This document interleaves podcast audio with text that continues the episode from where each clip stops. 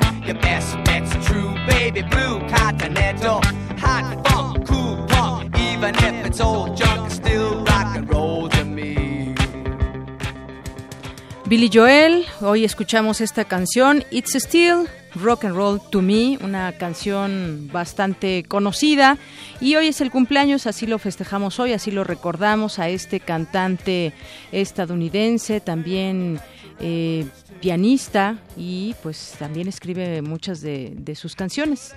Hoy lo escuchamos aquí en Prisma RU. Nowadays you can't be too sentimental. Your best bet's a true baby blue continental. Hot funk, cool punk, even if it's old junk, it's still rock and roll to me.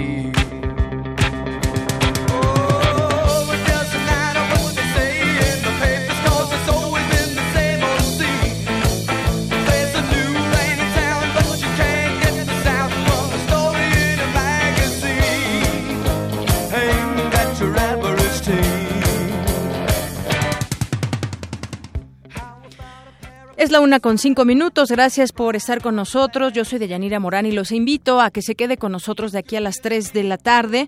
Platicaremos, entre otras cosas, los temas universitarios, como este talento universitario que entra en acción en la NASA. Ya hemos conversado aquí con Jair Piña. Hoy le tenemos información sobre, sobre él y pues también las eh, condiciones similares a las que se encuentra en el planeta Marte y lo que está desarrollando este estudiante de la UNAM. También estaremos comentando sobre el tema de la ley antiinmigrante en Texas, qué pasa con la ciudad de Santuario allá en Estados Unidos.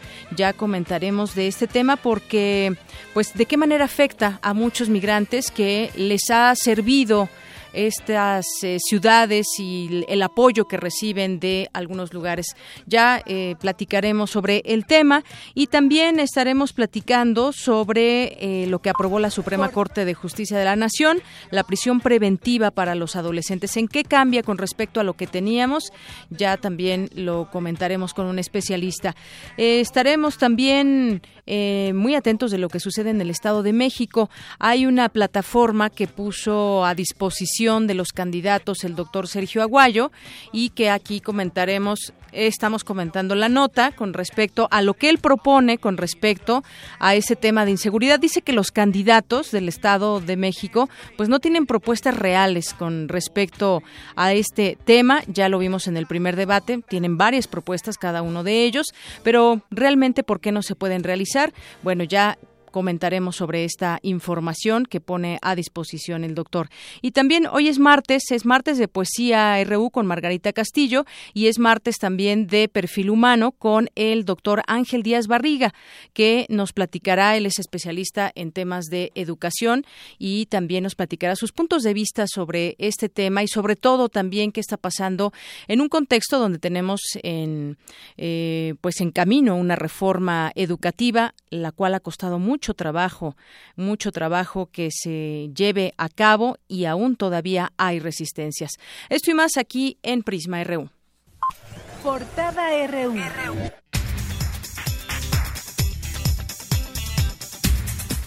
Y hoy martes 9 de mayo de 2017, en nuestra portada universitaria, la UNESCO notificó la incorporación de los geoparques, comarca minera en Hidalgo y Mixteca Alta en Oaxaca, a la red mundial de geoparques. Habla José Luis Palacios, investigador del Instituto de Geografía. Finalmente, el 5 de mayo Eh, ya tuvimos la confirmación por parte del Comité Ejecutivo de la UNESCO en su sesión 201 de que los dos geoparques mexicanos eh, son reconocidos como geoparques mundiales y entran en esta red global.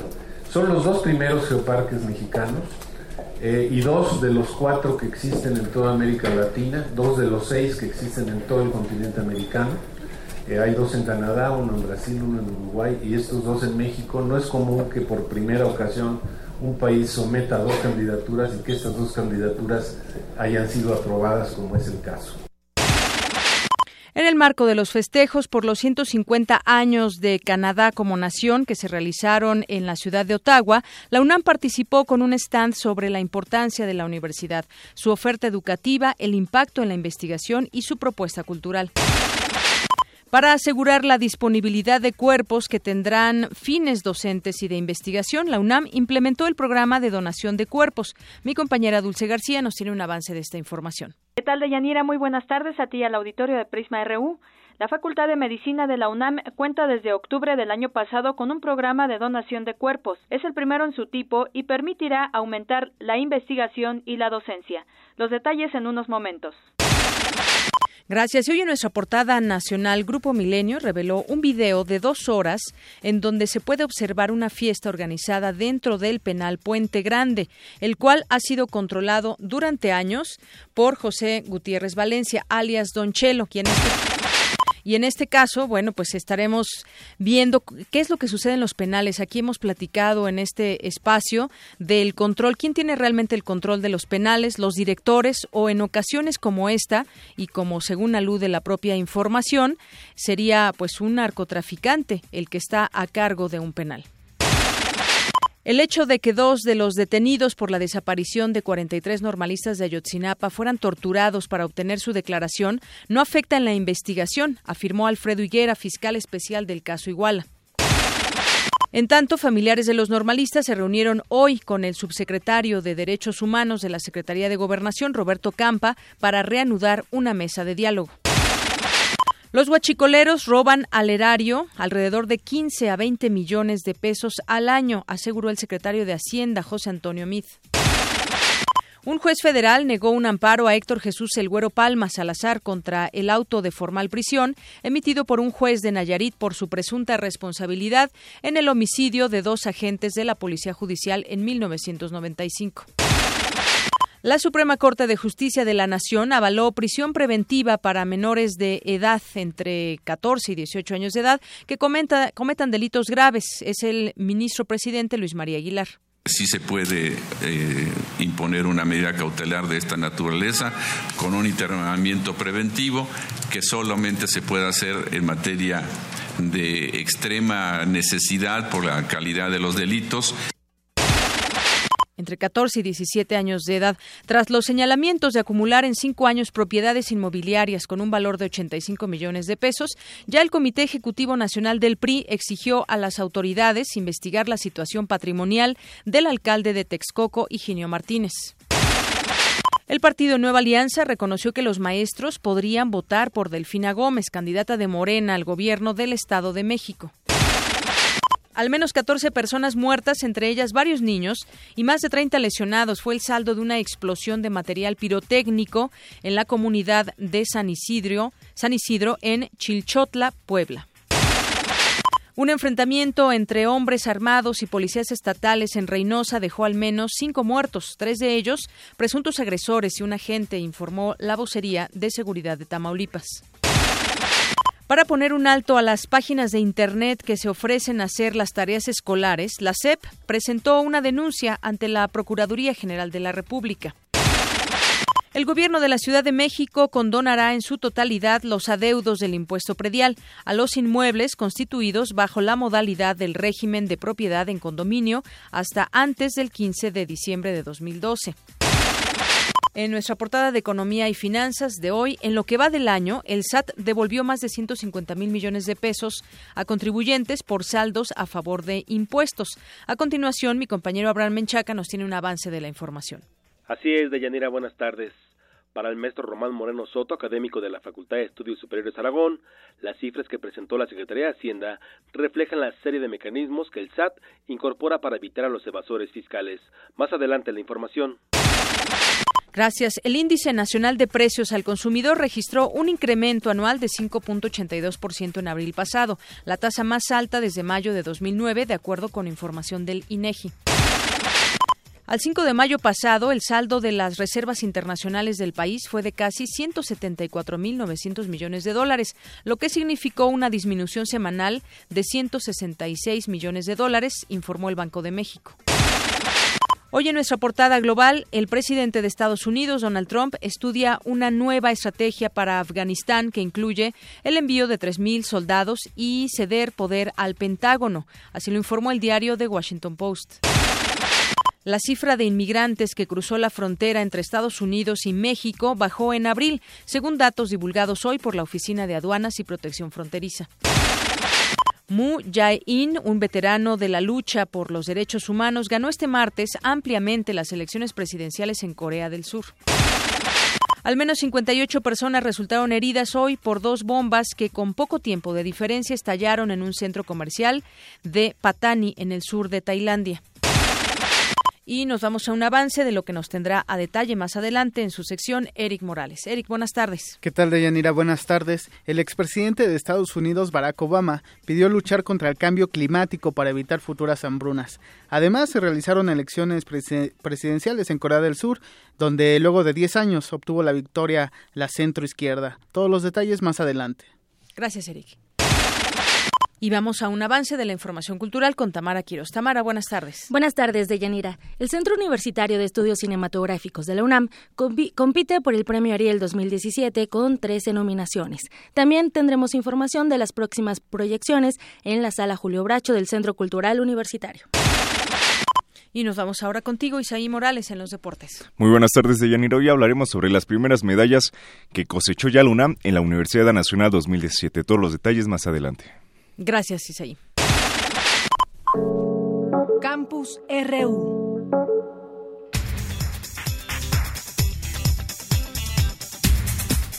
Y entramos a nuestro campus RU. Quiero hacerles también una invitación. Hoy es martes y como les habíamos comentado aquí, es martes de poesía, no solamente en nuestra sección de poesía con Margarita Castillo, sino también en la sala Julián Carrillo. Hoy estará Miriam Moscona en esta poesía suculenta que nos están ofreciendo los martes de mayo.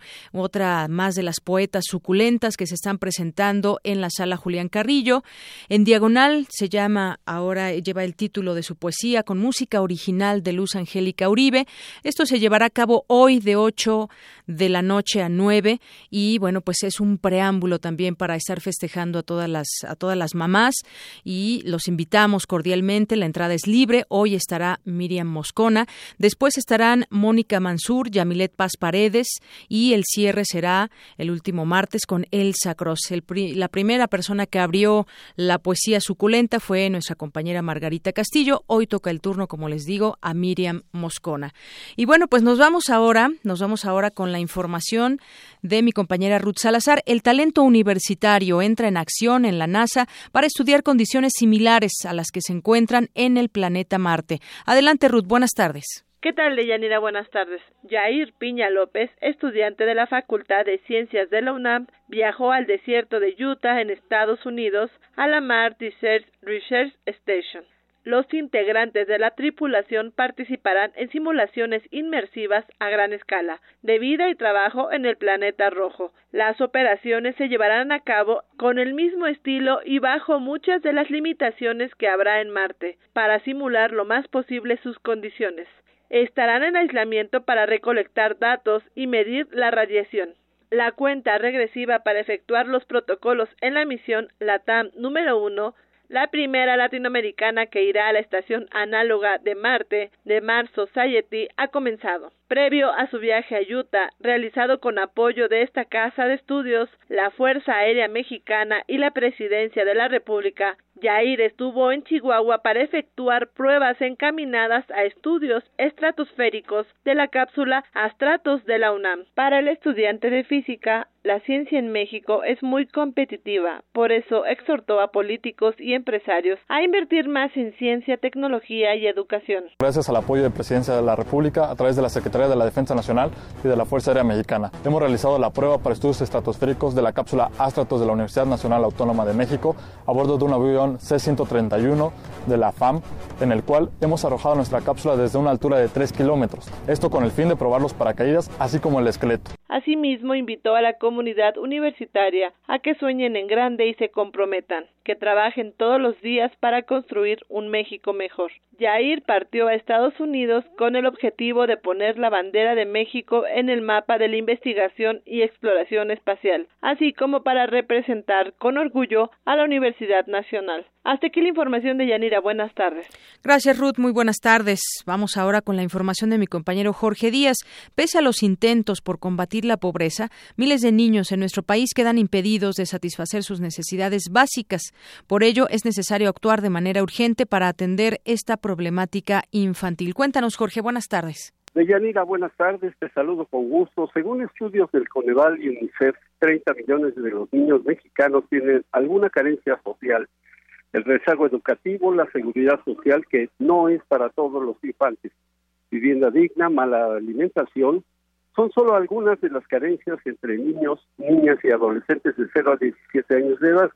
La maestra María del Rosario Silva Arciniega, académica de la Escuela Nacional de Trabajo Social, dijo a Radio UNAM que el 61% de los niños en nuestro país sufren de pobreza extrema, 10% de ellos abandonaron la escuela, no cursan el grado que les corresponde o simplemente no acuden a clases por dificultades económicas.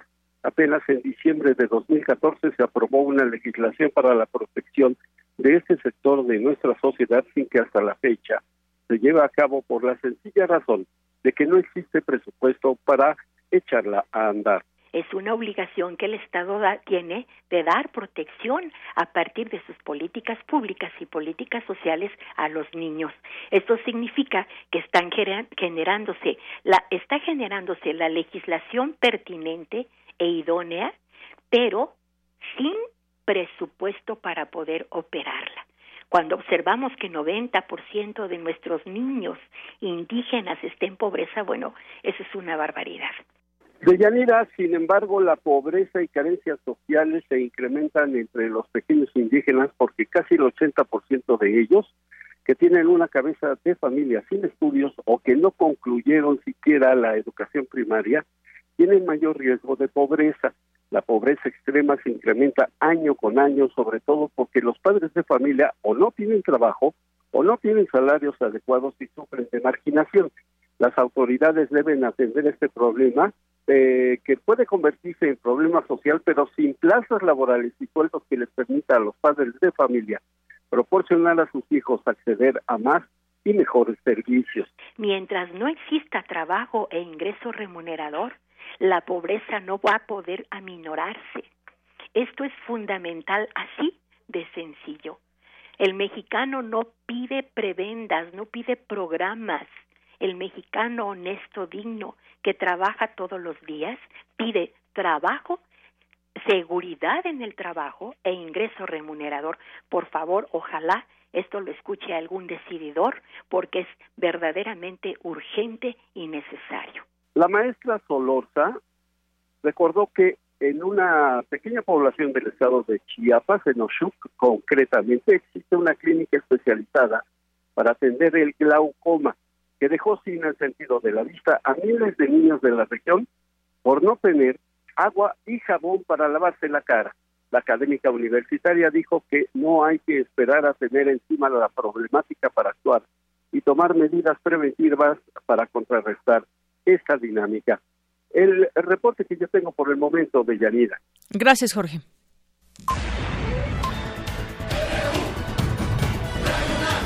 Prisma RU. Morán. Para nosotros, tu opinión es muy importante. Síguenos en Facebook como Prisma RU. Queremos escuchar tu voz. Nuestro teléfono en cabina es 55 36 43 39. Nacional RU. Una con 22 minutos y tenemos ahora nuestras notas nacionales. Ayer comentábamos sobre el caso de Ayotzinapa, qué iba a pasar cuando se señaló que, pues, debido a la tortura hubo declaraciones y que en este sentido qué pasaría con los detenidos que están en la cárcel ligados al caso Ayotzinapa. Bueno, pues ya Alfredo Higuera, quien es fiscal especial de la investigación de los 43 normalistas desaparecidos en Iguala, dijo que a pesar de que dos de los detenidos fueron torturados obtener su declaración, pues no afectará la validez de la investigación, solamente anula las declaraciones. Esto que publicó también el diario El Universal, un informe de la Procuraduría de la General de la República, pone en peligro el caso al documentarse violaciones al proceso, ya que se registró tortura y falsedad en declaraciones. Esto puede ser, pues, de alguna manera un boquete que permita que pudieran salir libres, dados que no se llevó a cabo el debido proceso. Embargo, Mario Patrón, director del Centro de Derechos Humanos, Miguel Agustín Pro Juárez, afirmó que la PGR diluyó el documento de trabajo de su visitaduría para dejar impunes a los responsables de esas irregularidades.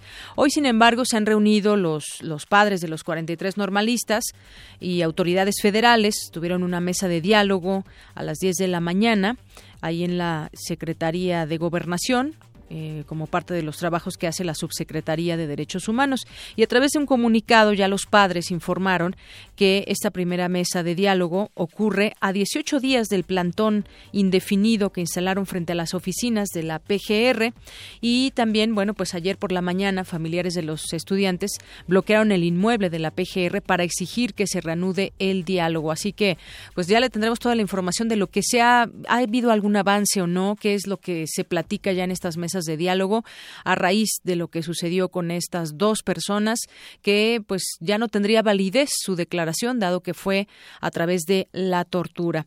Y en otros temas, que tienen que ver con la política, tienen que ver con elecciones y me refiero con me refiero al Estado de México. Hoy el Universal publica, quisiera compartir con ustedes estas cifras de cuánto tienen idea de cuánto se han gastado en las campañas los candidatos al Estado de México. Bueno, pues dice esta nota que el reporte de la Unidad Técnica de Fiscalización del Instituto Nacional Electora- Electoral destacó que la candidata a la gubernatura por el Estado de México, Josefina Vázquez Mota, registró ya un gasto de 50 millones de pesos, seguida del candidato Juan Cepeda, quien registró 29 millones, mientras que Delfina Gómez tuvo 24 millones y Alfredo del Mazo eh, 7 millones de pesos. De acuerdo con el IEM, con el Instituto Electoral del Estado de México, el tope de gastos era un máximo de 285 millones de pesos por candidato. Sin embargo, los participantes firmaron un acuerdo político para solo gastar 50% de esa cifra. Bueno, pues es que imagínense gastar tanto dinero un máximo de 285 millones de pesos. Bueno, pues así está más o menos el dinero que se gastan y ya hoy es el, segundo debate, segundo y último debate al respecto de pues de lo que van a ir señalando o lo que tienen como planes para el Estado de México. Y en ese sentido yo les comentaba sobre una plataforma que propone el doctor Sergio Aguayo, que es investigador del Colegio de México y también ha hecho pues labores de investigación en, en muchos temas que tienen que ver con eh, la política y bueno pues él pone a disposición de los candidatos una una plataforma para que vean que es muy serio el problema de la inseguridad en la entidad y que sus propuestas de campaña sobre el tema son superficiales generales y cargadas de lugares comunes es lo que dijo el académico. Así que pues en este lanzamiento que se dio el día de ayer eh, de un curso en línea sobre seguridad para los abanderados de las diversas fuerzas políticas que contienden para la gubernatura mexiquense, pues manifestó la necesidad de que los candados se tomen en serio el, el problema, que haya candados para el tema de lo- del dinero, porque muchas veces dicen voy a invertir tanto dinero, pero realmente qué es lo que va a suceder. Hay claramente eh, eh, pues señalamientos de lo que va a hacer cada uno de los candidatos. Algunos dicen que van eh, a cambiar a toda la policía, eh, por ejemplo, quien tiene la mejor eh, opinión pues es de Juan Cepeda porque eh, cuando estuvo allá en Esahualcoyotl llevó a cabo la policía de proximidad la cual dio resultados. Pero ahí entre lugares comunes y pocas y cosas que no son completamente tangibles es la crítica que hace el doctor Aguayo con respecto a este tema a los candidatos. Veremos hoy qué dicen en este en este segundo debate. Pero por lo pronto vamos a pasar ahora a un tema que tiene que ver con los inmigrantes y que tiene que ver con la ciudad de porque el gobernador de Texas el pasado domingo promulgó una ley que prohíbe esta ciudad de santuario. Para platicar de ese tema ya tengo en la línea telefónica, le agradezco, nos toma esta llamada, a Janet Moreno, ella es abogada de inmigración y fundadora del despacho Moreno Law. ¿Qué tal, Janet? Bienvenida, buenas tardes. Hola, muy buenas tardes, ¿cómo estás? Muy bien, muchas gracias. Bueno, pues esto de qué manera, de qué manera afecta a los inmigrantes, de qué manera, pues afecta, porque se habla de que, pues ese tema tiene que ver también con con el racismo y tiene que ver con que, pues ahora serán mucho más inspeccionados también los inmigrantes que vivan en esta zona ya en en Texas. Platícanos tu punto de vista sobre sobre el tema. Así es, bueno, definitivamente es un impacto negativo para la comunidad migrante, sobre todo para la comunidad mexicana, porque pues se trata del estado de, Texas. Eh, como ya lo hemos venido observando, desde enero empezaron las políticas más agresivas del gobierno de Estados Unidos en contra de los migrantes. Esta cuestión de la de la ciudad de Santarios y de, y de la nueva de la nueva ah, ley que firmó el gobernador, bueno, definitivamente va a impactar. Eh, ¿De qué se trata? Bueno, es es facultar, empoderar a todos los eh, policías locales y estatales para que persigan, persigan a los migrantes utilizando lo que se le llama el perfil racial. Perfil racial que es depende de tu aspecto físico, me acerco y te pregunto directamente si tienes algún estatus migratorio, si tienes documentos legales para estar eh, en los Estados Unidos. Entonces, definitivamente es un impacto fuerte que se viene y que va a perjudicar a la comunidad en general. Así es, impacta a la comunidad en general. Esta ley conocida como SB4 y que prohíbe estas denominadas ciudades santuario, pues también es una enmienda eh, que aprobó la semana pasada la Cámara de Representantes y los agentes de la policía ya hablando de lo que de lo que puede ser en las calles, qué puede suceder en las calles. Bueno, pues los agentes de policía, por ejemplo, pueden cuestionar el estatus migratorio de las personas eh, que detengan eh, en Texas, sin más ni menos. Esto se ha vuelto, al parecer, y en algunas zonas, según lo, lo han expresado muchos migrantes, pues que vayan simplemente hasta caminando en la calle y les puedan pedir sus papeles cuando identifiquen que puedan no ser ciudadanos estadounidenses.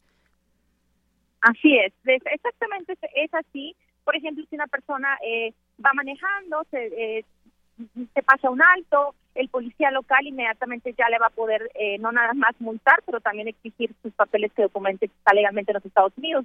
Imagínate simplemente una, una familia que sale en la calle, que están caminando y solamente por su aspecto físico, por su aspecto hispano, eh, que puedan ser pues interrogados y Sí, pues, que definitivamente en un estado de vulnerabilidad. Ahí como que te perdimos un poco la comunicación, que como nos decías, que puedan ser interrogados por cualquier, cualquier situación o incluso si a simple vista no hay algún pretexto en particular.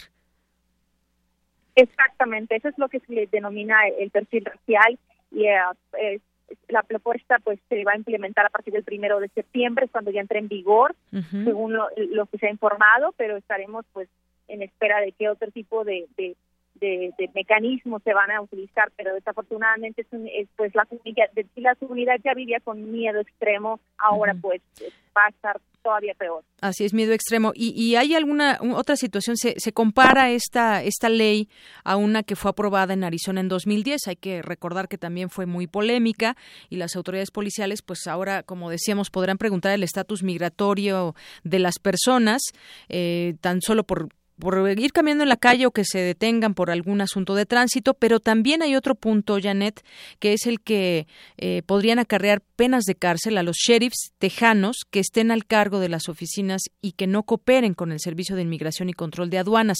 Es decir, ya también desde la propia autoridad se les están lanzando a ellos advertencias para que hagan su trabajo de una manera mucho más estricta. Así es, como, como ya se sabe, pues hay, hay dependencias que no estaban dispuestas a cooperar eh, con el gobierno federal y en este caso el estatal, y pues esto implica que hay penalizaciones en contra de aquellos que no acaten el mandato que es pues obedecer la orden del gobernador de Texas. ¿Y, y qué viene ahora, Janet? Porque sin duda sigue habiendo esa pues simpatía o organizaciones también a favor de los migrantes. ¿Cómo, ¿Cómo ves tú una vez que entre esta ley también habrá un trabajo por parte de aquellos que se han dedicado a ayudar a los a los inmigrantes?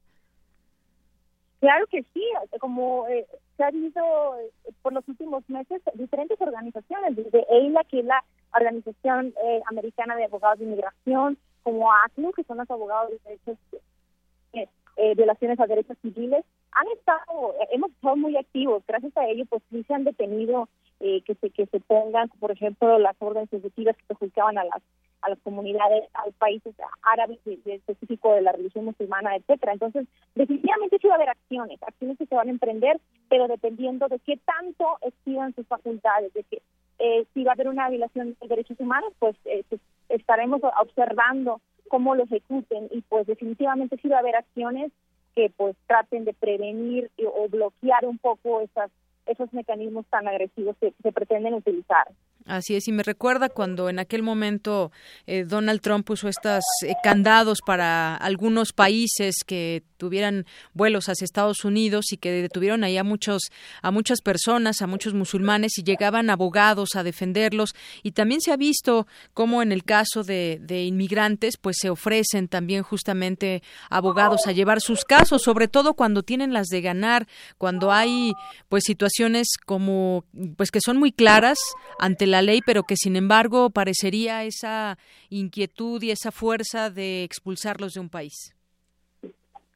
Sí, así es, y es la, es- la representación legal es clave, es clave que, la comunidad pues, esté bien informada, se acerque y que y que se asesoren, porque la- la- es totalmente diferente cuando una persona está representada en la corte por un abogado a no ser representado. Entonces hablábamos de las estadísticas de que solo el 20% de los detenidos tienen representación legal y eso hace la diferencia porque obviamente ellos tienen mucha más posibilidad de pelear sus casos en la corte y de permanecer en los Estados Unidos mientras su proceso de deportación continúa. Entonces sí es, es clave, es clave la asesoría y el apoyo legal y que pues se hagan esos enlaces en la comunidad y con organismos para en protección de la comunidad migrante, especialmente pues en esas áreas tan vulnerables donde pues las políticas son todavía un poco más rígidas como, como lo, lo- lo vamos a observar en ese estado.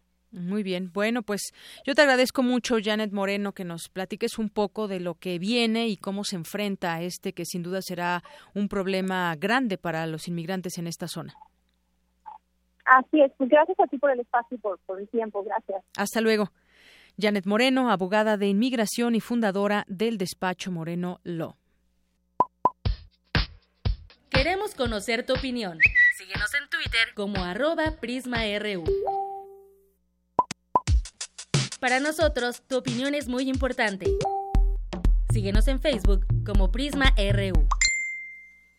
Bien, continuamos con algunas informaciones nacionales. Pues México podría ser pieza clave en una investiga en la investigación de OHL, que como sabemos, pues es esta empresa es sospechosa de utilizar dinero proveniente de su filial mexicana para comprar voluntades de políticos españoles y conseguir concursos de obras públicas.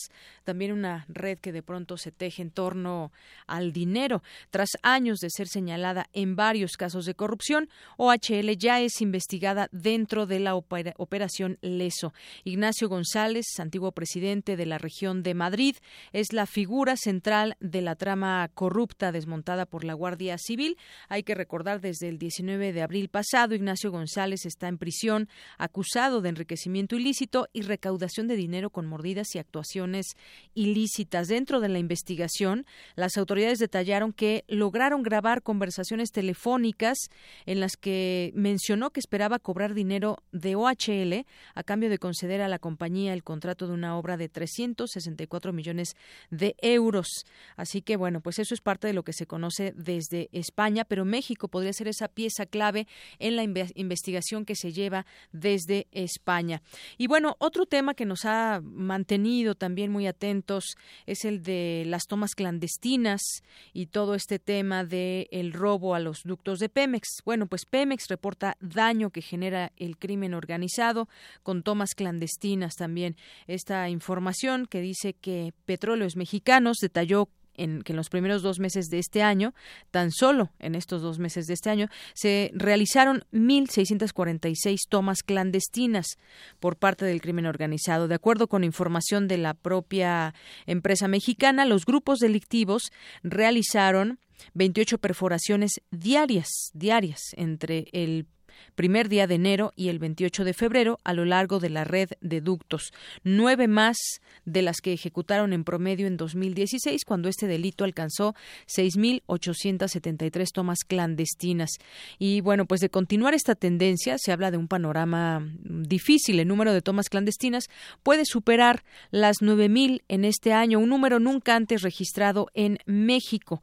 En los últimos dos años, al menos 10 de cada 100 municipios del país están corroídos por este delito. Los estados más afectados son Veracruz, Hidalgo, Estado de México y Puebla, como hemos visto últimamente, que ahí hay un triángulo rojo que así le ha llamado el gobierno por pues este tema también de los ductos de Pemex y la roba de combustible, el robo de combustible. Bueno, y en otras cosas, también ligado al tema de seguridad allá en, en, en Guanajuato, habló el general Cienfuegos y manifestó que se le debe dar mayor importancia a la seguridad. Bueno, una declaración que pues no solamente la tiene él, la tienen todos. ¿Cómo se le debe de dar mayor importancia a la seguridad? Pues actuando y llevando a cabo las estrategias que requieren en distintas zonas del país, eh, distintos lugares. Bueno, pues durante la colocación de la primera piedra de un cuartel de la Policía Militar en Irapuato, Guanajuato, el titular de la Secretaría de la Defensa Nacional, Salvador Cienfuegos, afirmó que sin seguridad no hay nada, por eso es fundamental que los gobiernos federal, estatal y municipal le den importancia debida. Pues hay que leerlo también entre líneas, ya lo ha dicho el secretario de Gobernación, que los gobiernos federal, también incluyó al federal, pero sobre todo también estatal y municipal, hagan algo por la seguridad en sus lugares. Esto es algo que las cifras yo creo que darían como reprobadas a la mayoría de, de las policías estatales y municipales en el país y pasan los años, pasan los alcaldes, pasan los gobernadores y tenemos historias como esas de que se roban el dinero y están acusados de peculado, de enriquecimiento ilícito y demás, pero la seguridad la dejan al olvido. Eh, Salvador Cienfuegos consideró que con la edificación del, del cuartel de la Policía Militar en la región militar número 12 en Irapuato generará más posibilidades de tener la seguridad que anhela la población. Y dio a conocer también que Guanajuato firmó un convenio para crear un fideicomiso que administre la transparencia del dinero del cuartel. Para ello, el Estado aportó 200 millones de pesos. Y bueno, hay otro, otro tema, también todos van de la mano y este tiene que ver con una narcofiesta que se llevó a cabo en el penal de Puente Grande, Jalisco. Ayer el, el, diario Milenio y pues televisión dieron a conocer un video que dura dos horas, pero ¿qué es lo que se muestra ahí? Ese es lo interesante de todo esto. En algún momento pues salió el tema de Nuevo León, recordarán algunos de los penales que ahí hubo motín, hubo muertos y en algunos otros estados de pronto se han tenido problemas con respecto a este asunto de de quién controla los penales y de lo que sucede ahí dentro. Bueno, pues este video como le decía de dos horas, muestra una fiesta organizada al interior de este, de este penal estatal de Puente Grande en Jalisco, organizado por José Luis Gutiérrez Valencia, que es mejor conocido como Don Chelo, considerado el verdadero jefe de este lugar, de este penal. Gutiérrez Valencia, quien en otro momento se hizo llamar Antonio Herrera Ochoa, fue arrestado en enero de 2010 en Puerto Vallarta. En aquel entonces, las autoridades lo identificaron como miembro del cártel de Sinaloa. La fiesta que se muestra en el video se realizó, se habla más o menos alrededor de un año, no se tiene la fecha exacta, pero ¿qué es lo que se ve en el video? Pues se ve a este narcotraficante siempre rodeado de hombres que están a su servicio, atendiéndolo, mientras que detrás de ellos y separados por una franja de hombres de seguridad, se puede ver al resto de reos del penal disfrutando de un concierto, es decir, pues como dirían ahí dentro, hay niveles, hay quien puede pagar esta fiesta, quien puede pagar alcohol, quien puede pagar grupos, y del otro lado, más alejado se veía a los reos comunes y corrientes. Este evento se da en un día de visita familiar, ya que también hay mujeres y niños en este, en este video, según se puede apreciar. Y bueno, esto es lo que sucede en un penal aquí en México. ¿Quién tiene el control? de los mismos, el narcotráfico o las autoridades y qué se va a hacer al respecto. Bueno, pues ahí solamente una muestra de lo que puede estar sucediendo en cualquier penal de nuestro país. Y bueno, pues hablábamos también de este tema del, de la ciudad de santuario y bueno, pues en otras cosas también está el aumento de 13% en el número de declaraciones fiscales. Es una nota que trae mi compañero Abraham Menchaca, a ver si la podemos por ahí buscar. Y tiene que ver con, pues ah, sí, aumentó el número de declaraciones fiscales, pero también saben por qué aumentan. Pues porque hay más, eh, no podemos decirlo como tal amenaza, pero sí condicionamiento de que si no estás al día, pues o no cobras o tienes problemas fiscales justamente, el SAT no solamente te hace llegar eh, algún correo recordatorio por internet, sino que incluso puede ir a tu casa y dejarte ahí un aviso de que si no pagas, bueno, pues están tras de ti, aún sean eh, impuestos mínimos y por eso es que también sube esta recaudación. Vamos a escuchar esta información con mi compañero Abraham Menchaca. Adelante, Abraham. Deyanira, buenas tardes. La Secretaría de Hacienda informó que el número de contribuyentes que presentó su declaración anual 2016 aumentó 13%. Del total de las declaraciones, 2.484.719 fueron de contribuyentes con ingresos exclusivos por salarios, lo que implicó un incremento de 38%. Para el maestro Román Moreno Soto, académico de la Facultad de Estudios Superiores Aragón, las cifras que presentó la Secretaría de Hacienda reflejan la serie de mecanismos que el SAT incorpora para evitar a los evasores fiscales. Un aspecto que hay que resaltar es que Hacienda, a, a partir de, del SAT, ha, de alguna manera ha generado instrumentos eh, novedosos para tratar de incorporar a un, a un volumen mayor de, de contribuyentes. Entonces, bueno, es, eso eh, podremos considerarlo como un aspecto eh, de alguna manera favorable, pero eh, lo que nosotros tenemos ahí eh, como consecuencia es, eh, es de que todo este conjunto de, de, de porcentajes y de pagos fiscales que tiene que emitir y de regulaciones que se hacen hacia los trabajadores, bueno, la, la, el mecanismo de coerción que de alguna manera ha ocupado eh, Hacienda, pues ha sido los mecanismos laborales, fundamentalmente en el sentido de que los trabajadores ahora, si no eh, presentan sus declaraciones, si no entregan un recibo de honorario, etcétera, pues este eh, de alguna manera no pueden restablecer sus contratos en sus eh, distintos eh, lugares de trabajo.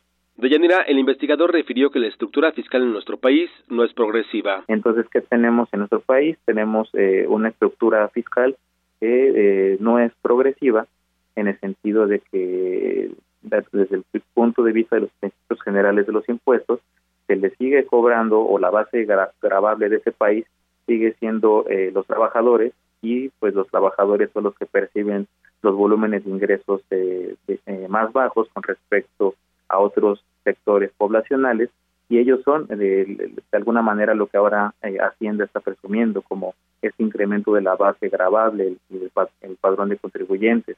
Sin embargo, eh, sigue pendiente por parte de Hacienda el poder eh, afianzar y avanzar en cuanto a esos mecanismos que ellos llaman de, de magias tecnológicas o de, moder, de herramientas digitales modernas que de alguna manera permiten ubicar y tener mayor precisión en el padrón pero llevarlas hacia los grandes contribuyentes, que de alguna manera eh, ellos son los que los, que siguen siendo el, el, gran tema y el reto de nuestro país. Eh, como lo mencionaba, tenemos una, un, un, país con una recaudación y un sistema fiscal bastante eh, lastimoso hacia los sectores, eh, sobre todo eh, menos favorecidos desde el punto de vista de los ingresos, y eso pues desde las máximas de los impuestos de, que planteaba Adam Smith, en cuanto a la justicia fiscal, pues no la tenemos nosotros eh, visualizada en nuestro país. La Secretaría de Hacienda precisó que debido a la reforma fiscal que entró en vigor en 2014, la recaudación tributaria se ha incrementado en 5 puntos porcentuales, al pasar de 8% del Producto Interno Bruto en 2013 a más de 13% al cierre de 2016. De la información que tengo. Buenas tardes. Gracias, Abraham. Muy buenas tardes. Y bueno, pues eso es lo que lo que sucede también en estos en estos temas fiscales. Pero también y continuando con el tema de la violencia, hace unos momentos se da a conocer una información de un ataque contra policías que deja cinco muertos en Reynosa, Tamaulipas.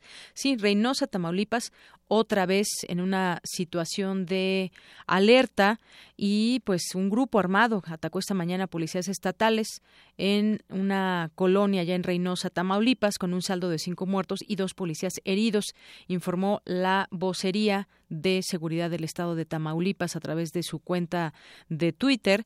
Dice que repelieron una agresión los uniformados, los policías, que inició con un, un, grupo, que inició un grupo de sujetos armados en su contra, donde murieron tres personas en este lugar. Bueno, pues ya llevamos cuántas semanas allá en Reynosa, Tamaulipas, con esta violencia que incluso ha afectado la vida cotidiana de sus habitantes, de los niños que van a la escuela, de la gente que va a trabajar.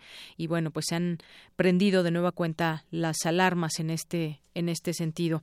Y bueno, allá en Puebla, además del el tema que hemos platicado del Triángulo Rojo, pues si no fuera poco, desafortunadamente ayer se dio una explosión en un depósito de pirotecnia y pues sumó 14 muertos. Ya se elevó esta cifra a 14 el número de personas fallecidas a consecuencia de esta explosión de un almacén de pirotecnia en el municipio poblano de Chilchotla. Hay además 28 heridos, de acuerdo con el último el último reporte de la Secretaría General de Gobierno. En el accidente suman 14 personas fallecidas, nueve murieron en el lugar de la explosión y cinco en hospitales. Estos hechos ocurrieron ayer en la comunidad de San Isidro, donde decenas de personas realizaban preparativos para la fiesta patronal que se celebraría el próximo 15 de mayo. El informe oficial señala que el presidente municipal, Valentín Medel, relató que un grupo de personas convivía dentro de la casa donde se almacenaba este material pirotécnico a usarse en los festejos y el cual se ubica a un costado de una iglesia. Un cohete lanzado por gente que se encontraba en el exterior cayó justo en el material pirotécnico, provocando la explosión que derribó la construcción. Bueno, pues desafortunadamente 14 muertos allá en Puebla. Es la una con 49 minutos. Prisma RU. Queremos conocer tu opinión. Síguenos en Twitter como arroba PrismaRU. Arte y cultura.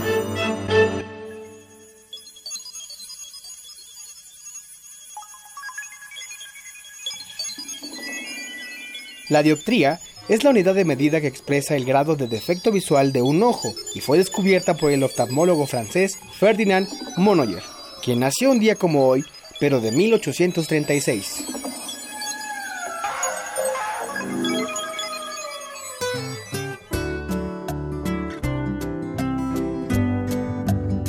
¿Qué tal, Tamara? Muy buenas tardes. Deyanira, muy buenas tardes. ¿Cómo estás? Muy bien, gracias. ¿Tú qué tal? También muy bien. Tengo una duda. ¿Dónde están tus lentes, Deyanira? Mis lentes. Buena pregunta. Siempre se me olvidan, Tamara. Deyanira, ya muchos hemos asistido a consulta oftalmológica y hemos tratado de leer hasta la letra más pequeña de la tabla optométrica. Bueno, pues ya tenemos el dato. El inventor de esta tabla y de la dioptría fue Ferdinand Monnoyer. Un dato importante, un dato curioso del día de hoy.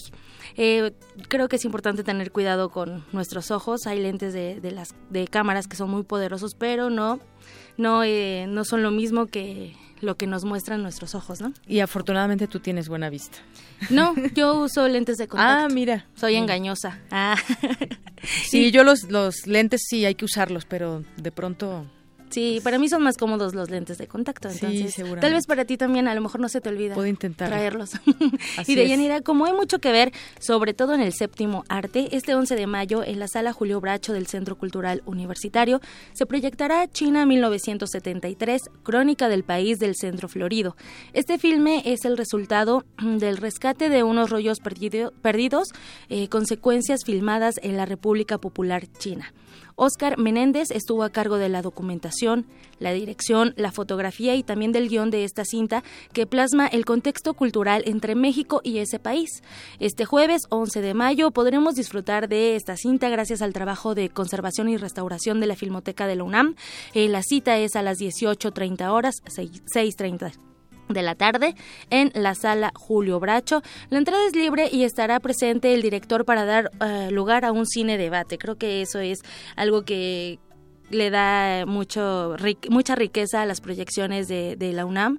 Eh, ese ese foro para el debate, sobre todo en cuanto al cine, para entender muchas veces la temática de las películas. Así es, y no solamente cinéfilos, sino que a lo mejor gente que va a ver la película y que puede también aprender o dar su, dar su opinión al respecto. ¿no? Sobre todo eso, es un foro abierto. Siempre eh, es eso, eh, buscar ese foro abierto para que puedas a lo mejor tener una duda o a lo mejor, como dices, dar tu opinión. Sí, quise decir más bien conocedores de cine, no cinéfilos, porque yo puedo ser cinéfila, pero quizás no puedo hacer esos análisis que hacen los cineastas en torno a las películas, pero como El dices, es un ajá. foro abierto. El- en esa cuestión técnica, ¿no? Exacto.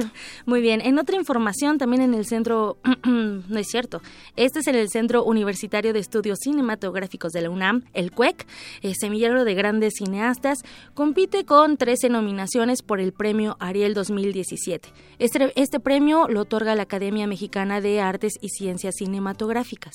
De las 13 nominaciones, 12 las alcanzó el largometraje El sueño del Maracame de Federico Cecchetti. Esta película nos muestra la vida de un adolescente que su sueño es tocar con una banda de música grupera en la Ciudad de México. Ese es su sueño, un sueño común tal vez en la adolescencia, ¿no? Sí. Pero lo interesante de este filme es el contraste que el director nos muestra, un conflicto de tradición y modernidad, porque el protagonista es un joven huichol eh, que está en ese proceso de seguir sus sueños musicales para tener una visión propia del mundo o seguir las tradiciones familiares para convertirse en un maracame y encontrar el venado azul de sus sueños.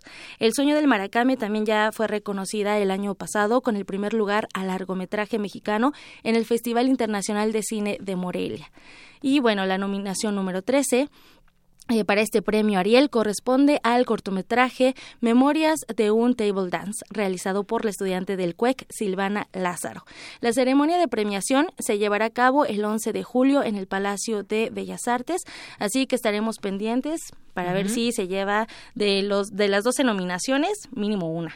Yo Así creo que sí, es, es un buen es un buen filme. Bien, ya, ya nos platicarás. Así es. Y en información internacional, ya para finalizar, el artista británico Banksy, Ay, es que todavía estoy enferma de, de la tos, disculpen. Pintó un mural eh, donde se ve un obrero quitando una de las dos estrellas doradas de la bandera de la Unión Europea en una pared de Dover, el puerto que conecta Inglaterra con Calais en Francia. Este artista es conocido por dar su visión crítica de la sociedad y eh, con este mural hace referencia a la salida de Reino Unido de la Unión Europea, comúnmente abreviada como Brexit. Eh, ¿Cómo ves, Deyanira? Bueno, pues habrá que... eh, Es un tema interesante, ¿no? Por todo lo que vimos eh, y en un contexto que enmarca justamente al tema del Brexit, ¿no? Es decir, pues todo lo que puede venir y ahora parece ser que hay algunos arrepentidos. sobre todo en la parte económica, es que son muchas las la- los temas que abarca la- lo social, lo económico sobre todo, Sí. y que no solamente eh, compite al Reino Unido, sino también a muchos países. Sí, claro, es, un, es toda una región y como tú dices, sobre todo en la parte económica. Y bueno, aquí vemos cómo las artes plásticas siempre traen consigo el contexto social, también las etapas o los sentimientos por los que el artista eh, está pasando en ese momento eh, de crear sus obras, ¿no? En este caso es el social. Muy bien. Y bueno, por hoy me despido. Eh, mañana nos acompañará la maestra Dulce Wet con información musical, así que los invitamos a que nos acompañen para celebrar, eh, bueno, es más bien conmemorar, ¿no? El Día de la Madre. Muy bien, pues muchas gracias, Tamara. No, gracias a ti, les deseo una excelente tarde. Gracias, muy buenas tardes. Prisma RU.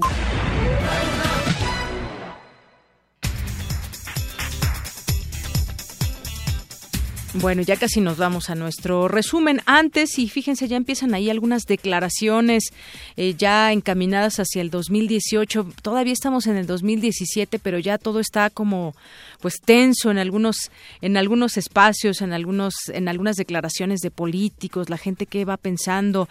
Bueno, pues mire, esta nota que estoy leyendo ahorita del portal del Universal dice que Fitch dice que eventual triunfo de López Obrador generará incertidumbre y volatilidad. Algunos dirán, ya comenzamos de nuevo. ¿Se acuerdan en algún momento pues los comparativos que se hacían con Venezuela y muchas otras cosas? Pero bueno, en este caso Fitch dice que un eventual triunfo de López Obrador en el 2018 generará incertidumbre y volatilidad porque su discurso difiere de la plataforma política que se conoce actualmente, advirtió esta firma, Fitch Ratings. Si gana López Obrador, claramente dice puede llevar a un nivel de incertidumbre política y posibles cambios en la política macroeconómica, dijo una analista de esta calificadora que es eh, Celi Sherry. Y durante su participación en el foro Desempeño Económico, Populismo y Relaciones Comerciales, Perspectiva Fitch de la Economía Global y Mexicana, mencionó que se van a enfocar en lo que suceda después de las elecciones. Bueno, diría alguien por ahí, pues ya sobrevivimos a Donald Trump, ¿no? Todas las expectativas que había y que qué iba a pasar en México y el peso frente al dólar y demás. Bueno, pues aquí seguimos, seguimos vivos. La atención ahora estas declaraciones, por supuesto, y dice también que en la revisión de la calificación de riesgo soberano de México, que actualmente está en perspectiva negativa, van a monitorear si hay continuidad en los objetivos fiscales y en materia económica, así como de los movimientos del gasto. Estableció también que, si bien López Obrador ha hablado de que mantendrá bajo control la inflación y reducirá la deuda pública, también al mismo tiempo no hay consistencia en su plataforma política porque tiene intenciones de aumentar el gasto. Bueno, yo les pregunto ahora, echando una ojeada a lo que tenemos ahora, ¿está controlada realmente la inflación? Eh, ¿Cómo sentimos el tema no solamente de la macroeconomía, la microeconomía? Eh, preguntémosle a las personas que tenemos cerca en casa, amigos, familiares, ¿qué está pasando con su economía? Digo, finalmente también hay que ver la realidad que nos apremia en este momento. Es la una con 58 y ahora sí nos vamos a nuestro resumen de la primera hora de Prisma RU. ¿Qué tal, Leyanira? Buenas tardes. Este es el resumen. En la primera hora de Prisma RU hablamos con Janet Moreno, abogada de inmigración y fundadora del despacho Moreno Low, sobre la ley antimigrante en Texas que prohíbe la ciudad de santuario un impacto negativo para la comunidad migrante, sobre todo para la comunidad mexicana, porque pues se trata del estado de, Texas. Desde enero empezaron las políticas más agresivas del gobierno de Estados Unidos en contra de los migrantes. Esta cuestión de la ciudad de Santario, de la nueva ley que firmó el gobernador, definitivamente va a impactar. Es facultad empoderar a todas las policías locales y estatales para que persigan, persigan a los migrantes utilizando lo que se le llama el perfil racial. Perfil racial que es depende de tu aspecto físico, me acerco y te pregunto directamente si tienes algún estatus migratorio, si tienes documentos legales para estar eh, en esos Estados Unidos. Quédense con nosotros. En la segunda hora de Prisma RU tendremos el perfil humano. En esta ocasión será Ángel Rogelio Díaz Barriga, doctor en Pedagogía por la Facultad de Filosofía y Letras de la UNAM. Deyanira, hasta aquí el resumen. Gracias, Ruth. Muy buenas tardes. Vamos ahora a hacer una pausa en este momento. Regresamos con más información aquí en Prisma RU. Prisma RU. Programa con visión universitaria para el mundo. Para nosotros, tu opinión es muy importante. Síguenos en Facebook como Prisma RU. Sumérgete en la música del planeta. Encuentra las perlas acústicas en el Mapamundi. Salpicadas desde Radio Nacional de España, Mundofonías. Una producción de Juan Antonio Vázquez y Araceli Zigane, creada para divulgar los ritmos del mundo. Sábados 6 de la tarde, por el 96.1 de FM. Radio UNAM.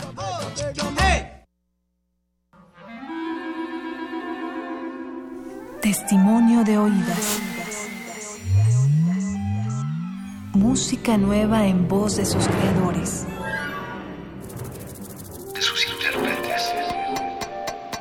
Un autorretrato sonoro de la música de hoy.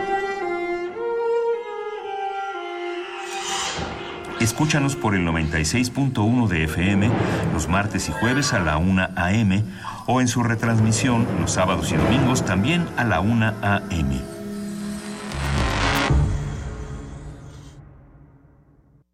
¿Sabes quiénes son los diputados ciudadanos?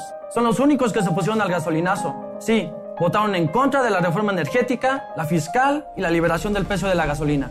Son los únicos que han rechazado bonos y privilegios, cada uno de ellos más de medio millón de pesos. Si todos los diputados hubieran hecho lo mismo, el país habría ahorrado más de mil millones de pesos. Los diputados ciudadanos están demostrando que sí hay diferencias. Movimiento Ciudadano. El Museo de Arte Carrillo Gil abre sus puertas a una muestra histórica, Orozco y los Teules, En ella recrea la exposición de 1947 del pintor y muralista José Clemente Orozco sobre la ocupación española de lo que hoy es México y que se montó en el Colegio Nacional. 43 de las 60 pinturas, dibujos y acuarelas que se exhibieron entonces están hoy en la muestra. El Museo de Arte Carrillo Gil se encuentra en Avenida Revolución 1500, San Ángel. Como los pulpos, los escritores son más sabrosos en su tinta. Una producción del Instituto de Energías Renovables de la UNAM. Lunes y miércoles al mediodía por el 96.1 FM. Radio UNAM. Una galería para descubrir sonoridades del mundo poco conocidas. Abre la puerta del Gabinete de Curiosidades. Serie que recupera y analiza audios y grabaciones de diversos archivos sonoros. Domingos a las dos y media de la tarde con Frida Saldívar y Luisa Iglesias. Somos coleccionistas de sonidos.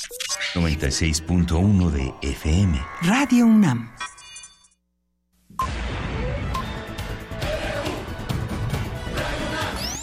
Prisma RU. Con Deyanira Morán. Para nosotros, tu opinión es muy importante. Síguenos en Facebook como Prisma RU. Queremos escuchar tu voz. Nuestro teléfono en cabina es 55 36 43 39. Pues muchos saludos a nuestros amigos que están pendientes de las redes sociales en Facebook y en Twitter. Le mandamos muchos saludos a Magdalena González que nos ponía justamente hace una hora oídos listos para escuchar a Prisma RU. También eh, muchos saludos a César Soto, a Francisco Rodríguez, eh, a José Luis Sánchez también. Dice eh, también a Ike Tecuani, gracias por sus comentarios. También a ¿A quién más se nos por aquí? A Carla Nato, a Dani Valente y José Lanís que nos dice a esas calificadoras, hace un momento que platicábamos de lo que dice Fitch Ratings, dice esas calificadoras lo único que les interesa es la economía que privilegia a los ricos, nunca los seres humanos. Son nefastas. Gracias por tu comentario y pues seguimos atentos de lo que nos escriben en redes sociales o si quieren marcarnos también es bienvenida su llamada al 5536 43 39. Y vamos a continuar ahora con mi compañera Dulce García. La Facultad de Medicina de la UNAM cuenta con un programa único en su tipo para donación de cuerpos. Cuéntanos, Dulce, buenas tardes. Deyanira, muy buenas tardes a ti al auditorio de Prisma RU. En octubre del año pasado, la Facultad de Medicina de la UNAM lanzó un programa de donación de cuerpos. Se trata del primero en su tipo en nuestro país, lo que permitirá aumentar la docencia e investigación. Por ejemplo, se implementarán y desarrollarán nuevas técnicas quirúrgicas, se estudiarán enfermedades de las que no se sabe el origen y se diseñarán dispositivos biomédicos específicos para la población mexicana, ya que muchos de los que usan actualmente los médicos en México fueron desarrollados en otros países y están delineados con base en otro tipo de población. El doctor Diego Pineda Martínez, jefe del Departamento de Anfiteatro de la Facultad de Medicina de la UNAM, explica otros beneficios que ofrece el programa de donación de cuerpos. En cuestión de la docencia, en la Facultad de Medicina tenemos alrededor de 1.800 alumnos de primer ingreso y más de 12.000 que ya están en un posgrado, que están haciendo una especialidad médica. Todos ellos yo los puedo poner a practicar. Por ejemplo, en el caso de alguien que está haciendo la especialidad en cirugía y que lo que principalmente hace en su hospital son apendicectomías, entonces yo le puedo decir, ok, primero practica aquí, primero demuéstrame que ya estás apto y luego te dejo tocar un paciente. Esto es un objetivo que no beneficia solamente al ámbito médico, porque de manera que yo tenga mejor gente preparada, esto también va a ayudar a la población. ¿Por qué? Porque va a haber menos complicaciones, va a haber eh, menos estancias hospitalarias. Les cuento también que anteriormente la Facultad de Medicina tenía que trabajar con cuerpos que le prestaba el Instituto de Ciencias Forenses. Eso limitaba las investigaciones porque los cuerpos llegaban ya con la autopsia realizada y solo estaban en la entidad académica por un periodo de un año y siete días. Entonces, imagínense que un investigador dedica parte de su presupuesto a cinco cuerpos y al final, antes del año siete días, reclamaron tres, se quedó con dos él como investigador no le van a volver a dar presupuesto y además un año y siete días es algo muy limitante. Pocos pocos investigadores pueden decir que, que, han realizado investigación en menos de un año y siete días. Cabe destacar que este programa cuenta con el principio de autonomía, que indica que las personas decidieron llegar a la Facultad de Medicina por su propia voluntad a firmar la donación. También cuenta con el principio de anonimato, en el que se estipula que los familiares no deben saber a qué área específica de la medicina se destinará el cuerpo del fallecido. El doctor Pineda Martínez explicó a Radio UNAM cómo es el proceso de donación de En nuestro primer paso es una comunicación con nosotros, que se comunique con nosotros por dos maneras. Una es por vía telefónica y otra es a través de nuestra página web. Al comunicarse con nosotros y manifestarnos su interés en el programa, eh, lo siguiente es agendar una cita. Lo que hacemos aquí es explicarles todo acerca del programa, para qué son los cuerpos, que son para investigación y para docencia, explicarles la parte legal y se van a su casa, se llevan los documentos, lo consultan con su familia y posteriormente cuando ellos lo decidan regresan y donan su cuerpo vienen ya con sus testigos y vienen ya muy decididos. Finalmente les comento que si desean saber más sobre el programa de donación de cuerpos de la Facultad de Medicina de la UNAM, pueden ingresar a la página web www.pdc.unam.mx. Es el reporte, muy buenas tardes. Gracias, Dulce. Muy buenas tardes. Vamos ahora con mi compañera Ruth Salazar, que nos tiene información sobre el debate, todo listo ya para el segundo episodio de la confrontación de propuestas entre los candidatos al gobierno del Estado de México. Adelante, Ruth. Así es, Deyanira. Buenas tardes. Esta noche se llevará a cabo el segundo debate entre los seis candidatos al gobierno del Estado de México, organizado por el Instituto Electoral de la entidad, en el que se abordarán los temas de economía y empleo, desarrollo sustentable, así como salud y educación. Los cuatro principales candidatos llegan con un doble empate técnico en las últimas encuestas de preferencias electorales. La mayoría de los sondeos colocan al priista Alfredo del Mazo en la primera línea, con la banderada de Morena Delfina Gómez en una cerrada disputa por el primer lugar. En tanto, la panista Josefina Vázquez Mota cayó a la parte baja en una pareja competencia con el tercer lugar, con el perredista Juan Cepeda. Héctor Samitis, académico investigador de la Facultad de Ciencias Políticas y Sociales de la UNAM, señaló que las próximas elecciones del 4 de junio en el Estado de México son muy competidas por lo que significan. La, elección en el Estado de México es clave este año, pues porque se avecinan las elecciones presidenciales federales del 2018 y tiene mucho significado, pues un Estado en el que no ha habido alternancia toda su época pues moderna, ¿no? Y además buscó inicialmente la oposición una alianza, digamos, PAN y PRD, para enfrentar al PRI que nunca se, se realizó, ¿no? No se pudo consolidar, ¿no?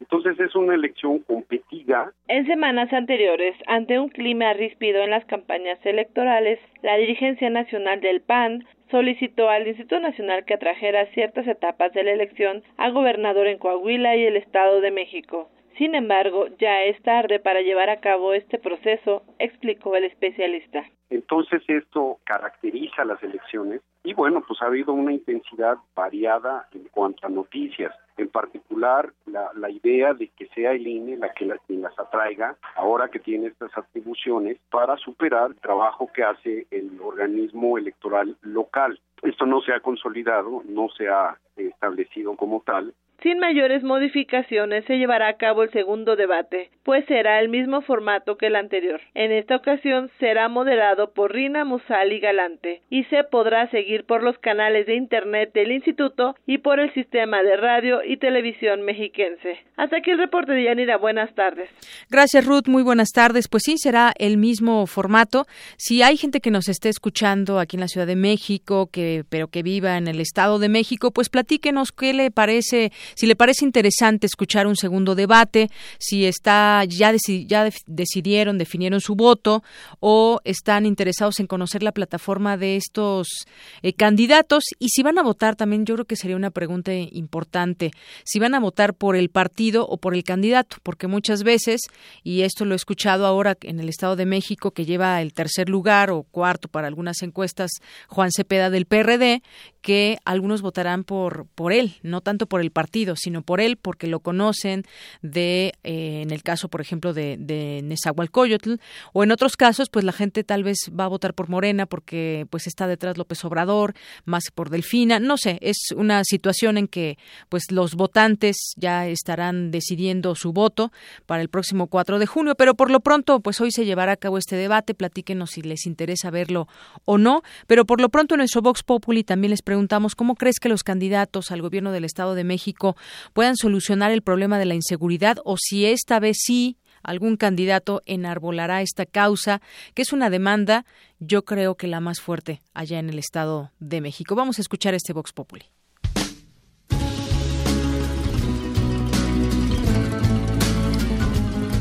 Creo que es lo mismo, independientemente de sea del MAS o Delfina o Josefina. No, yo creo que es un poco igual, la verdad, porque mientras no haya un cambio de conciencia a nivel individual, lo que hagan los gobernadores a nivel externo va a seguir siendo lo mismo. Siendo honesto, eh, Juan Cepeda sería el más preparado en cuanto a seguridad y, todo lo que concierne a los problemas en el Estado de México. Ciertamente no compaginó con el PRD de Mesa, pero, pero su capacidad intelectual y física sí es es la más apta de todas. Pues bueno, mira, así como militante de un partido, pues no sabría decirte bien. Pero bueno, una de las que se me hace más fuertes es Josefina Vázquez Mota. Eh, realmente eh, durante el gobierno del PAN a mí se me hizo que fue un poco más fácil, ellos que no hubo tanta corrupción y se estuvo un poco más controlada la inseguridad. Entonces yo siento que es una de las candidatas más fuertes y más ejemplares que podría tener el Estado de México. Ninguno, para mí ninguno. Para mí todos los que están es lo mismo, cortados por la misma tijera. Es política y ya ve que son, son sucios como ellos solos.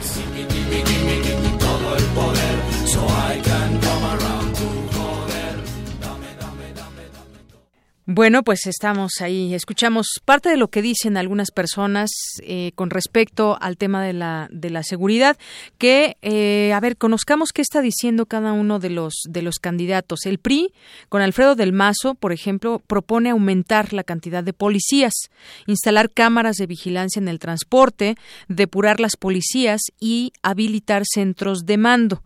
Por su parte, la panista Josefina Vázquez Mota anuncia una limpieza total en la policía, quiere dotar de autonomía real a la Fiscalía, construir paz con espacios públicos y fomentar el deporte. Esto con respecto al tema de la inseguridad.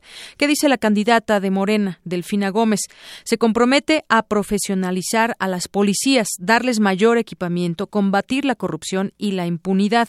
Juan Cepeda del PRD quiere llevar el modelo de policía de proximidad que instaló en el municipio de Nezahualcóyotl a todo el Estado de México. Que por cierto, ahí eh, que hablábamos hace rato del doctor Sergio Aguayo y su propuesta o curso en línea para los candidatos, pues calificó a esta policía que instauró en Nezahualcóyotl Juan Cepeda como de las mejores policías del país. El caso es que, pues vemos una lista de buenas propuestas, puedan ser, de buenas intenciones, pero realmente qué se ¿Qué se requiere para que se lleven a cabo? Algo que también decía el propio Sergio Aguayo en esta presentación es que, eh, pues también la sociedad no está exigiendo las, las buenas propuestas en el tema de la inseguridad y, bueno, pues el crimen organizado, la violencia, es preocupante. La superficialidad, las generalizaciones y las indiferencias de los candidatos en materia de seguridad, pues ahonda en este problema. Yo comentaba ayer, bueno, cada cada, cada año cada seis años que se elige al gobernador del Estado de México o el tiempo que le corresponde estar al frente, a veces un poco menos, pues ¿qué ha hecho? ¿Cómo deja al Estado, independientemente de la coordinación que él debe tener como gobernador con sus municipios? ¿De qué manera? ¿Cuáles son esos índices de violencia que bajan o suben y por qué no los bajó? ¿Por qué hay estas situaciones ahí en campaña que no permiten que esta situación se lleve a cabo ya en los hechos?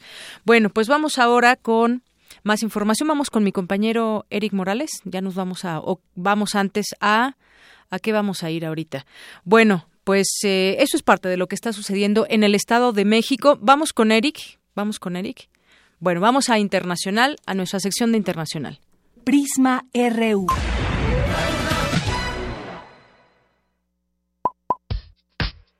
Queremos conocer tu opinión Síguenos en Twitter como arroba PrismaRU. Queremos escuchar tu voz. Nuestro teléfono en cabina es 55 36 43 39. Global RU.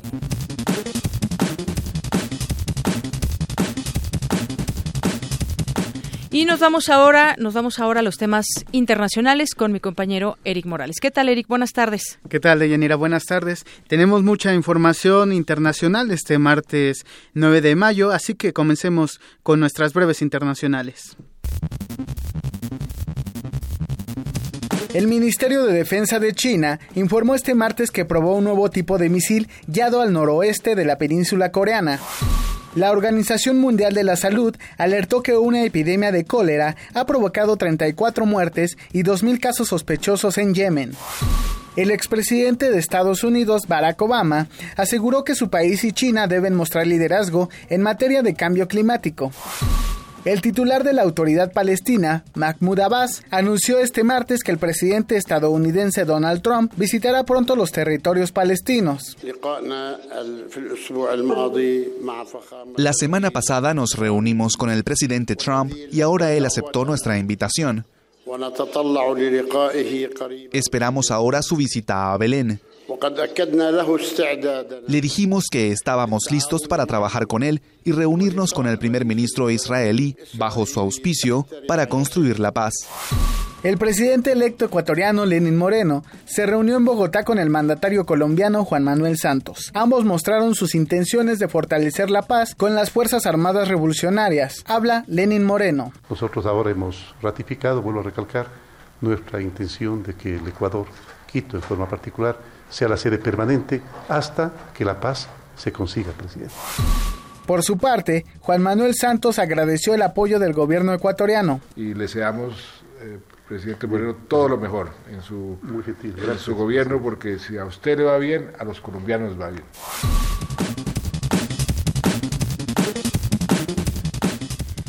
En otro tema, el gobierno ruso conmemoró este martes el aniversario número 72 del final de la Segunda Guerra Mundial, luego del tradicional desfile militar en la Plaza Roja de Moscú, en el que participaron más de 10.000 uniformados. El presidente Vladimir Putin advirtió que las Fuerzas Armadas de su país son capaces de rechazar cualquier agresión potencial. Sin embargo, afirmó que antepondrán el diálogo y la paz antes de un conflicto. Escuchemos las palabras del mandatario ruso. Las lecciones de la guerra nos llaman a ser, estar alerta y las Fuerzas Armadas de Rusia están listas a oponer resistencia a cualquier amenaza. Tenemos que consolidar nuestro potencial de defensa para luchar contra extremismo, neonazismo, pero para ello hay que consolidar a toda la comunidad internacional. Estamos abiertos para este tipo de colaboración. Rusia siempre está con las fuerzas de paz que eligen el camino de la mancomunidad, la fraternidad, que rechazan las guerras como algo ajeno a la naturaleza humana. Esto lo dijo desde luego ante la reciente tensión entre Estados Unidos y Corea del Norte, además de su injerencia junto a, la estadounidense en el conflicto en Siria. Y a propósito de esto, mañana en la Casa Blanca se reunirán el secretario de Estado de la Unión Americana, Rex Tillerson, y el canciller ruso, Sergei Lavrov, para hablar sobre estos temas. Ahora nos vamos a la península coreana porque Surcorea eh, allá se realizaron elecciones presidenciales donde el ganador fue el candidato de centro izquierda Moon Jae-in. Con base en las encuestas a pie de urna, el aspirante del Partido Democrático obtuvo la victoria con un 41.4% de los sufragios frente a un 23.3% del conservador Hong Jong-pyo y un 21.8% del centrista eh, Chel Su. Estas elecciones se llevarán a cabo, eh, se llevaron a cabo en un clima político marcado por el escándalo de corrupción que terminó con la destitución de la presidenta surcoreana Park Geun-hye, además de las tensiones con el gobierno de Corea del Norte. Y bueno, pues ahora nos vamos con la Organización de los Migrantes, Mundial de los Migrantes, porque este martes reveló que en lo que va del año, 1.300 personas han muerto, han muerto ahogadas en el Mediterráneo en su intento por llegar a tierras europeas. En este sentido, el expresidente de Estados Unidos, Barack Obama, aseguró que además de huir de los conflictos armados de, su país de origen, eh, los migrantes ahora buscan llegar a Europa por el hambre. Escuchemos al exmandatario estadounidense.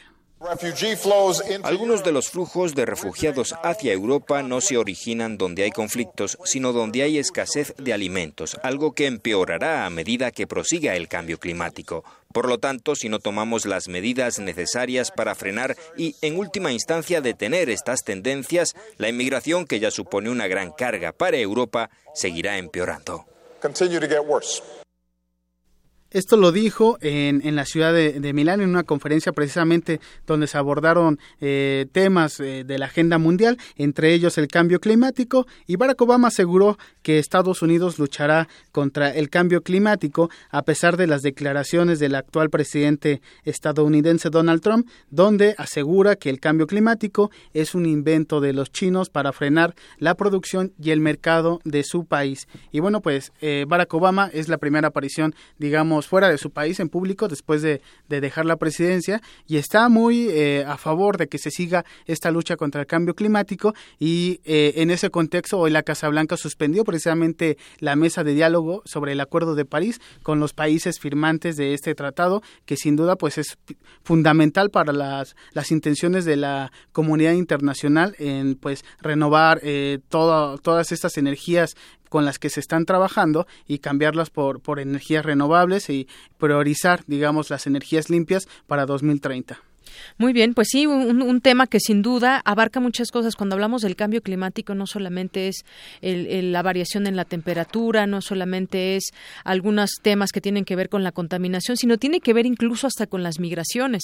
Muchas veces salen de sus países eh, comunidades que son arrojadas de sus lugares de origen porque ya no hay manera de sobrevivir, dado que ya no hay nada prácticamente que pueda darles vida en ese lugar y se genera pues ese problema del cual también hablabas eh, al que se refería el propio Barack Obama de un tema de, inmigración. Además, por otras razones que se da la migración también. Así es, la Organización de las Naciones Unidas en este tema de lo que se refiere Barack Obama en cuanto a la hambruna causado por el cambio climático, pues prevé que si no se toman eh, las riendas de, esta, problemática, en los próximos seis años, seis, seis, meses, perdón, podrían morir hasta 20 millones de, personas en cuatro regiones del mundo causado por el hambre. Entonces, estamos hablando de que es un problema serio que se debe de atender, de atender en lo inmediato, pero que también se debe eh, planificar hacia un futuro no tan, tan lejano. Pues sí, ese, eso, ese tema del que se sigue hablando intensamente y demás tiene también una fecha de caducidad.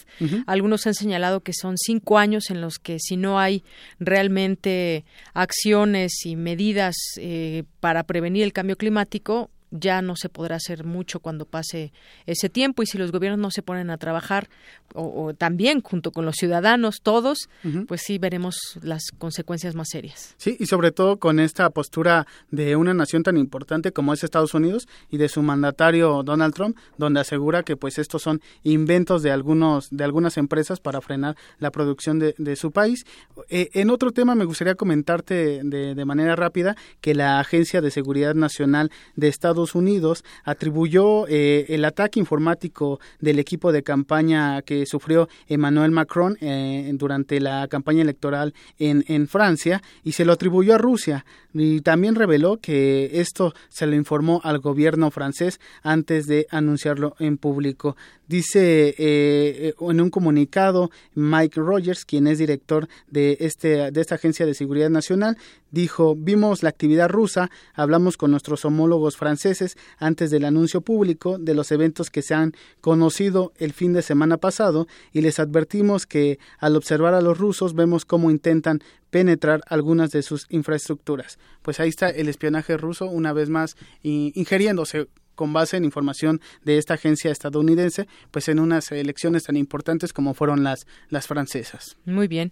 Bueno, y por cierto que hablando de Francia, Eric, hay una, se reporta una avalancha de nieve en los Alpes franceses que dejó al menos tres muertos y habla pues de estos, eh, algunas personas que iban a hacer esquí, una avalancha de nieve en una zona montañosa de los Alpes franceses provocó tres muertos, dos esquiadores y un guía de montaña, confirmó a la agencia EFE del departamento de Saboya y estos hechos tuvieron lugar en torno al mediodía a unos 3.000 metros de altura en la falda del monte Grefier. Así es, y bueno, pues eh, las, las, labores de rescate ya se, se están llevando a cabo, eh, pero como tú sabes, el, el, problema es que pues las zonas son de, de, difícil acceso y bueno, pues siguen igual este, estos equipos tratando de llegar con, con las personas para ayudarlas y sobre todo pues para atenderlas de manera inmediata. Así es, se desconoce hasta el momento la identidad o nacionalidad de las víctimas, sé que pues en esta zona también va muchas personas extranjeras y bueno, pues se cree que el guía era francés, ya se tendrá más información pero por lo pronto eso es lo que, lo que sucedió hace unas horas en los Alpes franceses. Así es. Y bueno, pues por último me gustaría mencionar, el domingo es es la el cambio de poder en Francia. Ese domingo, este el próximo domingo Emmanuel Macron con 39 años de edad se convertirá en el presidente más joven en dirigir a Francia en su quinta república. 39 años, no así su esposa, que se ha comentado mucho en los medios también la edad de su esposa que era su maestra y le lleva 23 años? 24 años. 24 años le lleva a su esposo. Así es, tiene 63 años y bueno, pues este, así es el amor, Eric. Así es. Muy bien. Nos escuchamos mañana, Jenny. Claro que sí, gracias, Eric. Prisma RU. Un programa con visión universitaria para el mundo. Para nosotros, tu opinión es muy importante. Síguenos en Facebook como Prisma RU. Bien, pues continuamos ahora con el perfil humano, esta sección en donde conversamos con algún académico destacado de la UNAM y conocemos un poco de él, de su trayectoria académica. Hoy platicamos con el doctor Ángel Díaz Barriga. Vamos a escuchar antes una semblanza que preparó mi compañera Tamara Quirós. Ángel Rogelio Díaz Barriga Casales es doctor en Pedagogía por la Facultad de Filosofía y Letras de la UNAM y doctor honoris causa por el Consejo Superior de la Universidad Nacional Lomas de Zamora y las universidades de Colima, Tlaxcala y Querétaro. Sus principales aportaciones en el campo de la investigación se ubican en tres ámbitos, la didáctica, el currículo y la evaluación educativa. Ha publicado un total de 38 obras, 16 de ellas de autor, de las cuales 7 son libros y 9 son cuadernos de investigación, 11 libros como coautor y 10 más como coordinador. Se ha desempeñado como miembro del comité y consejo editorial de la Revista Mexicana de Investigación Educativa y director de la colección Educación Superior en América Latina de Ediciones Pomares. Fue director de la revista Perfiles Educativos y ha participado en diversos órganos colegiados de la UNAM. Es miembro de la Academia Mexicana de Ciencias, del Consejo Mexicano de Investigación Educativa, de la Asociación Francófona Internacional de Investigación Científica en Educación con sede en París, de la Academia Mexicana de Ciencias y del Consejo Consultivo del Programa Interuniversitario de Doctorado en Educación de la Universidad Nacional 3 de Febrero en Buenos Aires, Argentina. Este es el perfil humano del doctor Ángel Díaz Barriga.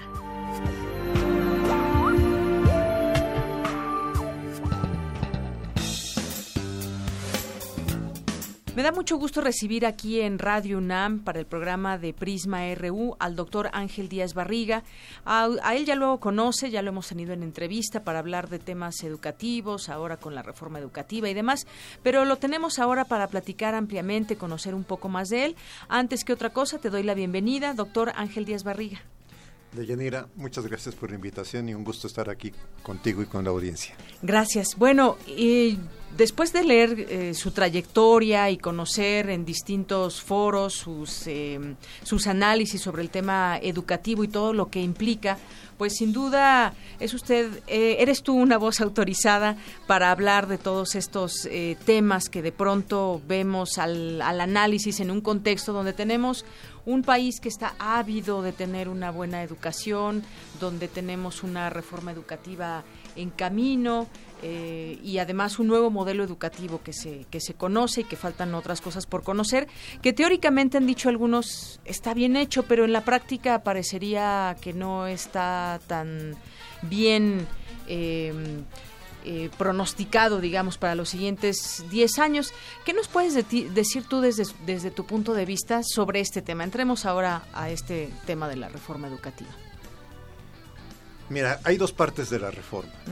Lo que se hizo, que los maestros denominan una reforma laboral, y yo creo que tiene un gran contenido laboral, este, en 2013, y lo que se está haciendo en 2017, yo pienso que al revés, o sea, es como si hubieran puesto un nombre de cabeza, este, de, pensar, bueno, pero ¿qué modelo de educación, qué tipo de educación queremos? ¿Qué es un documento importante? Sí, o sea, nadie puede negar la importancia del documento, nadie puede negar incluso el valor del proceso que se siguió para su elaboración. O sea, yo pienso que si bien uno puede criticar algunos errores, y a mí el que más me preocupa es que cuando el CIDE el 23 de diciembre, muy mala fecha, este, entrega el informe de los foros de consulta y de la consulta abierta que hizo por internet a la CEP, este, las primeras páginas del reporte, además de la numeralia, o sea, se hicieron más de 200 foros, se recibieron más de 3.000 mm, mm, propuestas, si sumaban todas las propuestas son 300 y tantos mil, o sea, este, más de la numeralia, lo que a mí me preocupa es que el informe empieza diciendo detectamos en los foros y en las personas que respondían que había quien conocía el modelo y había quien no lo conocía. De todas maneras, como hay una actitud de democratismo en esto, porque creo que esto no es democracia en estricto sentido, entonces a todos les vamos a dar el mismo tratamiento. Y eso es lo que me parece inadecuado. O sea, me parece adecuado que se haya consultado padres de familia, profesionistas, grupos profesionales, investigadores, este, grupos empresariales, gobernadores, etcétera. Me parece completamente adecuado, ¿no? Incluyente pero no me parece adecuado que en la interpretación, que tiene que ser una interpretación técnica, yo le dé el mismo valor a quien se puso a estudiar el modelo y habló desde el estudio y, el conocimiento que tenía del modelo, siendo empresario, siendo mm, investigador, siendo lo, que fuera, ¿no? Sí. Pero que conocía el modelo y quien no lo conoce. Ahora, desde otro punto de vista, es un proyecto muy ambicioso para la educación, pero yo pienso que en su ambición está el descontexto. O sea, México es un país muy complejo, es una sociedad muy diversa. Este, cuando hablamos de escuelas, siempre tenemos que hablar de qué tipo de escuela. Escuela urbana, escuela de clases medias, escuela de, puede ser urbana, pero de zonas marginales, escuela en zonas rurales, etcétera. Entonces, no es fácil, la pretensión del modelo no es fácil lograr. Si no es homogéneo el, tipo de escuelas que hay en una y otra zona, en Oaxaca, en la Sierra, en Guerrero, a, muchas que hay en la ciudad, incluso, inclusive entre las que hay en la ciudad son diferentes entre o Sea, pensemos en Tláhuac, o pensemos en algunas zonas de Iztapalapa. Sí y pensemos este, en la colonia del Valle. O sea, evidentemente que los grupos de estudiantes que acceden a estas, a estas instituciones escolares tienen diferencias socioeconómico-culturales muy fuertes. Entonces, este, pensar que... Eh, yo creo que un gran error del modelo es decir, no importa el origen, no importa la realidad social donde usted viva. Si, si, yo, si, usted, si yo le ofrezco Estado una educación de calidad, que quién sabe qué quiere decir porque la verdad es que es un tema que tomamos de la empresa, que tomamos de la producción de productos. Una tela puede tener calidad, pero este, una educación de calidad, mm, es que yo me pregunto lo contrario. Hay educación sin calidad. O sea, hay ¿cómo aprendizaje. Debe ser la calidad de la educación siempre, pues de calidad, ¿no? Hay aprendizaje de calidad y aprendizaje sin calidad. o sea, me, parece que son adjetivos que no dan cuenta de lo que queremos hacer. O sea, para mí hay aprendizaje o hay educación. Y no neces eh, eh, si, si, no pasa esto, ni hay aprendizaje ni hay educación y no necesito ningún apodo. Con esto quiero decir, no necesitaba reformar el tercero constitucional para ponerle la palabra calidad. este, me parece un absurdo de la reforma. Eh, en sí misma, ¿no? Así es, es un, buen punto para observar. Y bueno, eh, como decía, tú eres una voz autorizada, eh, tienes un doctor honoris causa por cuatro instituciones, pero vamos a platicar cómo, cómo fue que eh, decidiste por esta carrera. Eh, tú comenzaste, doctor, eh, a estudiar pedagogía por la Facultad de Filosofía y Letras de la UNAM y ya después eh, hiciste una serie de estudios muy amplios. también has estado en el extranjero y demás. Pero cómo es que, cómo es que recordemos aquellos años donde estabas por elegir carrera. ¿Cómo fue elegir la carrera de, de pedagogía? ¿Por qué? Mira, en realidad yo inicié este los estudios de educación normal. Yo inicié por la escuela normal. Ah, de hecho, yo tengo práctica profesional en primaria y tengo práctica profesional en secundaria. Eso ha definido parte de mi manera de ver la educación. Yo digo que siempre veo todos los proyectos educativos, el modelo, eh, la reforma de evaluación, etcétera, siempre la veo desde los zapatos del maestro. O sea, tengo la posibilidad de pensar cuál es el trabajo docente, que se tiene en una escuela primaria. En el día a día como maestros. ¿Qué, pasa en eso que hoy llaman los 200 días de clase? ¿Cómo acontece? ¿Cómo se trabaja con adolescentes? Si quieres, no son los adolescentes que a mí me tocaron como maestro. Sí. Porque eh, cuando yo te estoy hablando de que fui profesor de secundaria, te estoy hablando de los años 70 del siglo pasado. O sea, claramente me puedo decir, no, el adolescente de hoy no tiene nada que ver con el adolescente, o guarda muy poca relación con el adolescente anterior. Pero sí te puedo decir que era yo muy joven y la juventud te permite entregarte con mucha pasión. Pero aún así es muy difícil trabajar en secundaria. Es muy complicado. O sea, es una etapa de la, del desarrollo humano muy complicada, este, que no se tiene analizada con el cuidado que se debiera este, de suerte que si un profesor de secundaria tiene que atender 250 grupos, 250 alumnos a la semana, es para reventar, es para reventar a cualquiera. Y esto, por ejemplo, los sistemas de evaluación no lo consideran. No consideran algo que después yo me, yo fui yo me fui descubriendo, porque después pasé a, a, revalidar mis estudios, estudié la normal superior, en pedagogía, luego pasé a revalidar mis estudios en la UNAM, me costó un trabajar enorme, debo decirte que fue un año de trámites, un año de ir a una oficina, a otra oficina, como si estuviera pidiendo un favor. Este, unos me decían, ya desanímate e inicia la carrera desde el principio. Yo decía, no, yo tengo saberes y esos saberes tienen que ser reconocidos de alguna forma. Claro, regresar en el tiempo pues este, sería... Terrible. Eh, igual lo podía haber hecho y algunos de mis colegas lo hicieron, yo no lo hice. O sea, mm, creo que ahí me porté más formalista y dije, si tengo que tocar 25, 38 veces una puerta, lo haré. este, hasta que el Consejo, la Comisión de Títulos y Grados del Consejo Universitario me concedió la revalidación de estudios. Es usted persistente. fue un proceso muy, muy largo. y entonces sí, ya hice la maestría y el doctorado en la UNAM, lo cual también me da un perfil muy interesante porque yo tengo un perfil que por una parte entiende los procesos de formación de la, normal, su riqueza y sus limitaciones, porque yo creo que de eso también tendríamos que hablar, porque es algo que la reforma está desconociendo.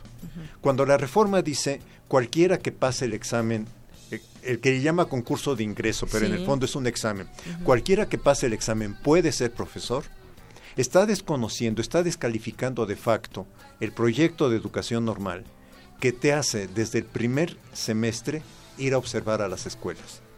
O sea, si algo estructura la historia de la formación de profesores en las escuelas normales es que desde el primer semestre tú estás en ambientes reales, no en ambientes, este, no estás en un laboratorio donde te dicen cómo se puede ser docente. Te asignan una escuela, te asignan un grupo y tienes que pasar el semestre haciendo observaciones ahí. Y a partir del tercer, del tercer semestre, este, te asignan grupo y tienes que empezar a preparar clases para ese grupo, que es supervisada por un profesor de la normal y se supone que por un profesor este, el responsable del grupo eh, que te fue asignado. Pero todo el semestre vas a tener el mismo grupo asignado. O sea, lo, lo que quiero decir es, hay una vinculación con la práctica muy importante que se desconoce cuando se dice cualquier egresado.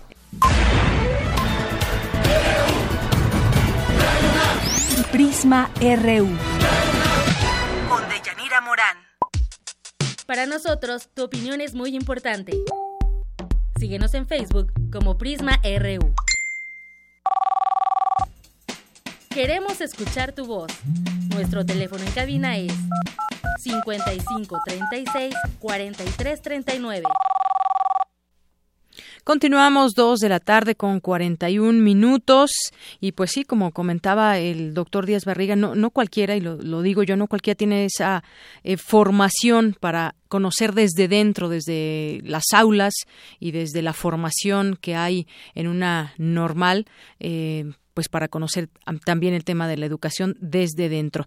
Bueno, vamos ahora con la poesía RU que como todos los martes, nos concede Margarita Castillo. En esta ocasión nos va a leer el poema Yo, tú, él de Moui Basiso. Poesía RU. Yo, tú, él, muy Basiso.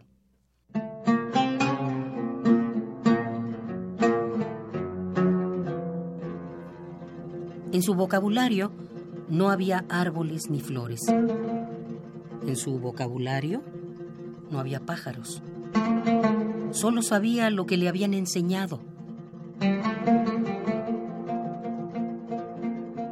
Matar a los pájaros y mató a los pájaros. Odiar a la luna y odió la luna. Tener un corazón de piedra y tuvo un corazón de piedra. Le enseñaron a gritar, viva lo que sea, a gritar, abajo lo que sea, a gritar, muera lo que sea. En su vocabulario no había árboles, en su vocabulario no había tú ni yo, porque él debía matarnos a ti y a mí. Solo sabía lo que le habían enseñado matarnos a ti y a mí. Le pidieron tener un corazón de piedra y tuvo un corazón de piedra y en su vocabulario no había árboles ni flores.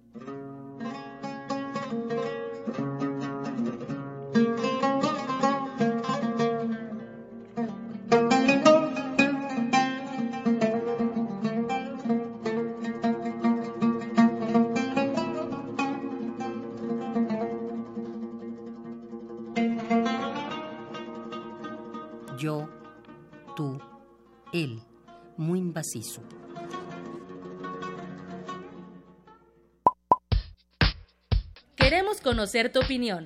Síguenos en Twitter como arroba PrismaRU. Prisma RU. Un programa con visión universitaria para el mundo. Continuamos una con dos con 43 minutos y hoy se llevó a cabo la conferencia Nacionalismo y Migración donde se abordó la situación de los migrantes frente a las políticas de Donald Trump. ¿Qué tal, Vicky? Tú nos tienes esta información. Mi compañera Virginia Sánchez estuvo ahí. Adelante. Así es, Deyanira. Muy buenas tardes a ti y al auditorio de Prisma RU. Este martes se llevó a cabo en la Facultad de Ciencias Políticas y Sociales el tercer panel denominado México-Estados Unidos, Nacionalismo y Migración que formó parte del ciclo de conferencias Los primeros días de Napoleón, Trump y la grandeza de América. La embajadora Marta Ortiz de Rosas Gómez, titular de la cátedra Fernando Solana Morales, señaló que el nacionalismo estadounidense se ha exacerbado con el discurso de Trump desde su campaña y que atenta y afecta sobre todo a la población migrante, condición que aseguró es un derecho histórico y humano. Escuchemos. La migración y la movilidad humana es un derecho histórico y humano y para organizarla se requiere de la voluntad política de los estados a través de acuerdos bilaterales, regionales y multilaterales. La migración efectivamente debería ser legal, ordenada y segura. Para detenerla no sirven los muros o las barreras físicas, sino la implementación de medidas que contrarresten las causas originarias de la migración, como son la pobreza, la inseguridad, las guerras, los fundamentalismos y otras. Por su parte, el doctor Tomás Milton Muñoz Bravo, de la Facultad de Ciencias Políticas y Sociales, señaló que el fundamentalismo que rige las políticas del gobierno de Trump no son actuales, sino que forman parte del ADN de Estados Unidos. Asimismo, habló sobre algunos de los retos por venir que se tienen que tomar en consideración frente a las políticas del actual presidente estadounidense. Número uno, la táctica por criminalizar a los migrantes seguirá, será virulenta, probablemente no se alcancen las mismas cifras que con Barack Obama en cuanto a deportaciones, pero se está generando miedo y el miedo, recuerden, sí puede a final de cuentas cambiar percepciones y por ende no podría llegar una mayor cantidad de inmigrantes. Número dos, se redoblarán los esfuerzos en el Congreso, no porque haya tenido dos derrotas, particularmente con órdenes ejecutivas en materia de migración, se van a dar, insisto, por vencidos la administración.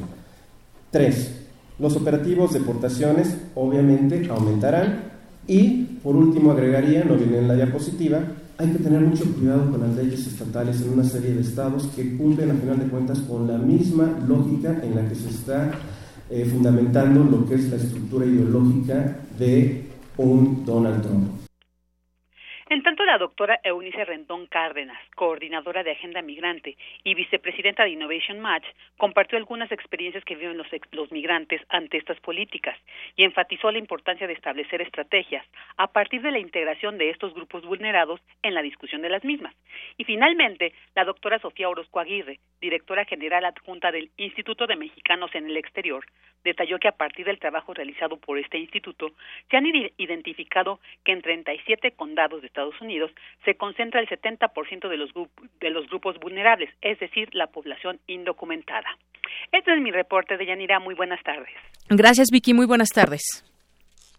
Bueno, continuamos dos con cuarenta y siete minutos, unos minutos antes de irnos al zarpazo universitario. Vamos a comentar algunas informaciones.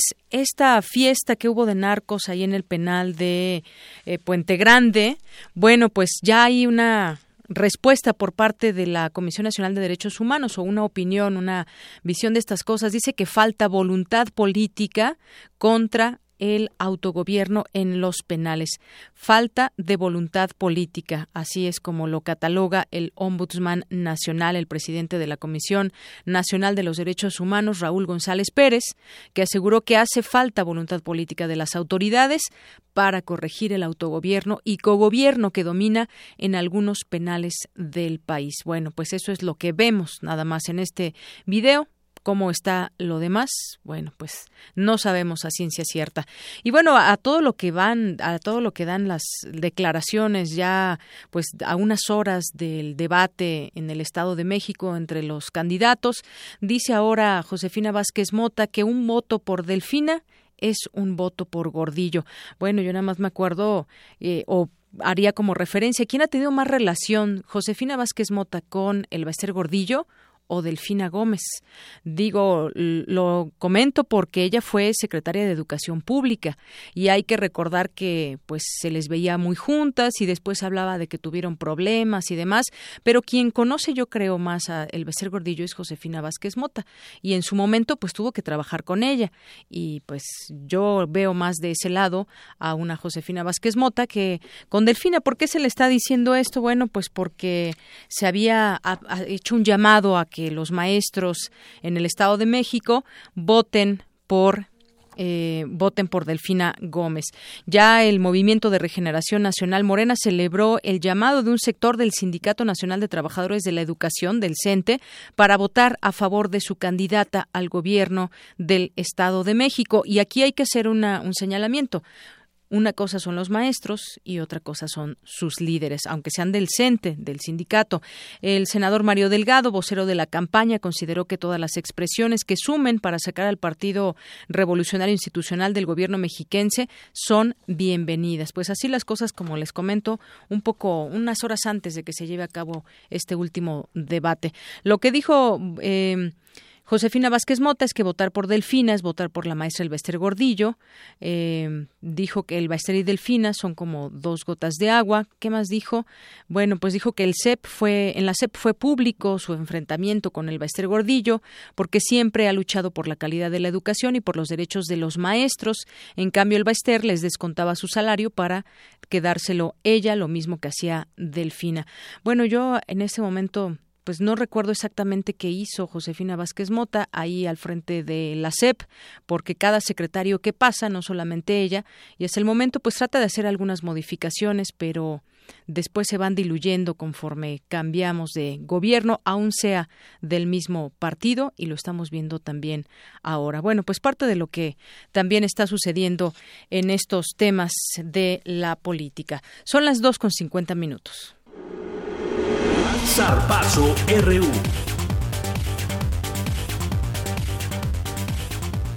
Adelante, Isaí Morales, buenas tardes. Muy buenas tardes, Deyanira. Pues si te parece, damos inicio a la información deportiva. Ya inició la Universidad Nacional y ha sido muy positivo para los equipos representativos del UNAM, tanto en box como en tiro con arco y alterofilia porque bueno, estos han ya sacado algunas medallas. Por ejemplo, en el box, Josué Palos se impuso en la final y consiguió la presea de oro en la categoría de 91 kilogramos. Aldeir Hernández y Joali Amellat Sánchez se, se colgaron la plata en los 75 y 81 kilos respectivamente. Los bronces fueron para Javier Cruz, Alejandro Martínez y Alejandro Martínez en las categorías de menos 81 y menos 91 kilos también respectivamente. Y en la rama femenil, Aurora Patiño, única mujer del equipo Puma, se colgó la medalla de plata en los 60 kilos. Por su parte, Mariana Sánchez se proclamó campeona en tiro con arco en la modalidad de recurvo individual femenil al derrotar a Alejandra Valencia, seleccionada olímpica en Río de Janeiro 2016 y representante de la Autónoma de Sonora. En levantamiento de pesas, José Luis Ganzaga se colgó el bronce en la división de hasta 105 kilogramos al levantar un total de 286 kilogramos, 128 en arranque y 158 en envión. Pues ahí están los deportistas de la UNAM sacando pues ahora sí que la garra para poner en alto a la institución. Y ayer habíamos comentado también sobre lo que pasaba dentro de los vestidores de Pumas con el capitán Darío Verón y Alejandro Palacios. Ayer en conferencia de prensa pues Sergio Egea, vicepresidente deportivo de la entidad, dio a conocer que no renovarán a ninguno de los dos futbolistas con lo que saldrán en el nuevo periodo de transferencias y con esto pues concluye una era en Pumas. Escuchamos lo que dijo Egea. Por finalización de ciclo, el jugador Darío Verón y Alejandro Palacio dejan de pertenecer a esta institución. No cortamos ninguna carrera, sino que nosotros, como club, como proyecto con el señor Rodrigo Ares, necesitamos espacios para chicos de cantera mexicanos que están preparados y que tienen que, empezar a, a trabajar y a participar con el primer equipo. Y bueno, también destacó la importancia de darle oportunidad a los canteranos que vienen buscando un lugar en el fútbol profesional. Escuchemos.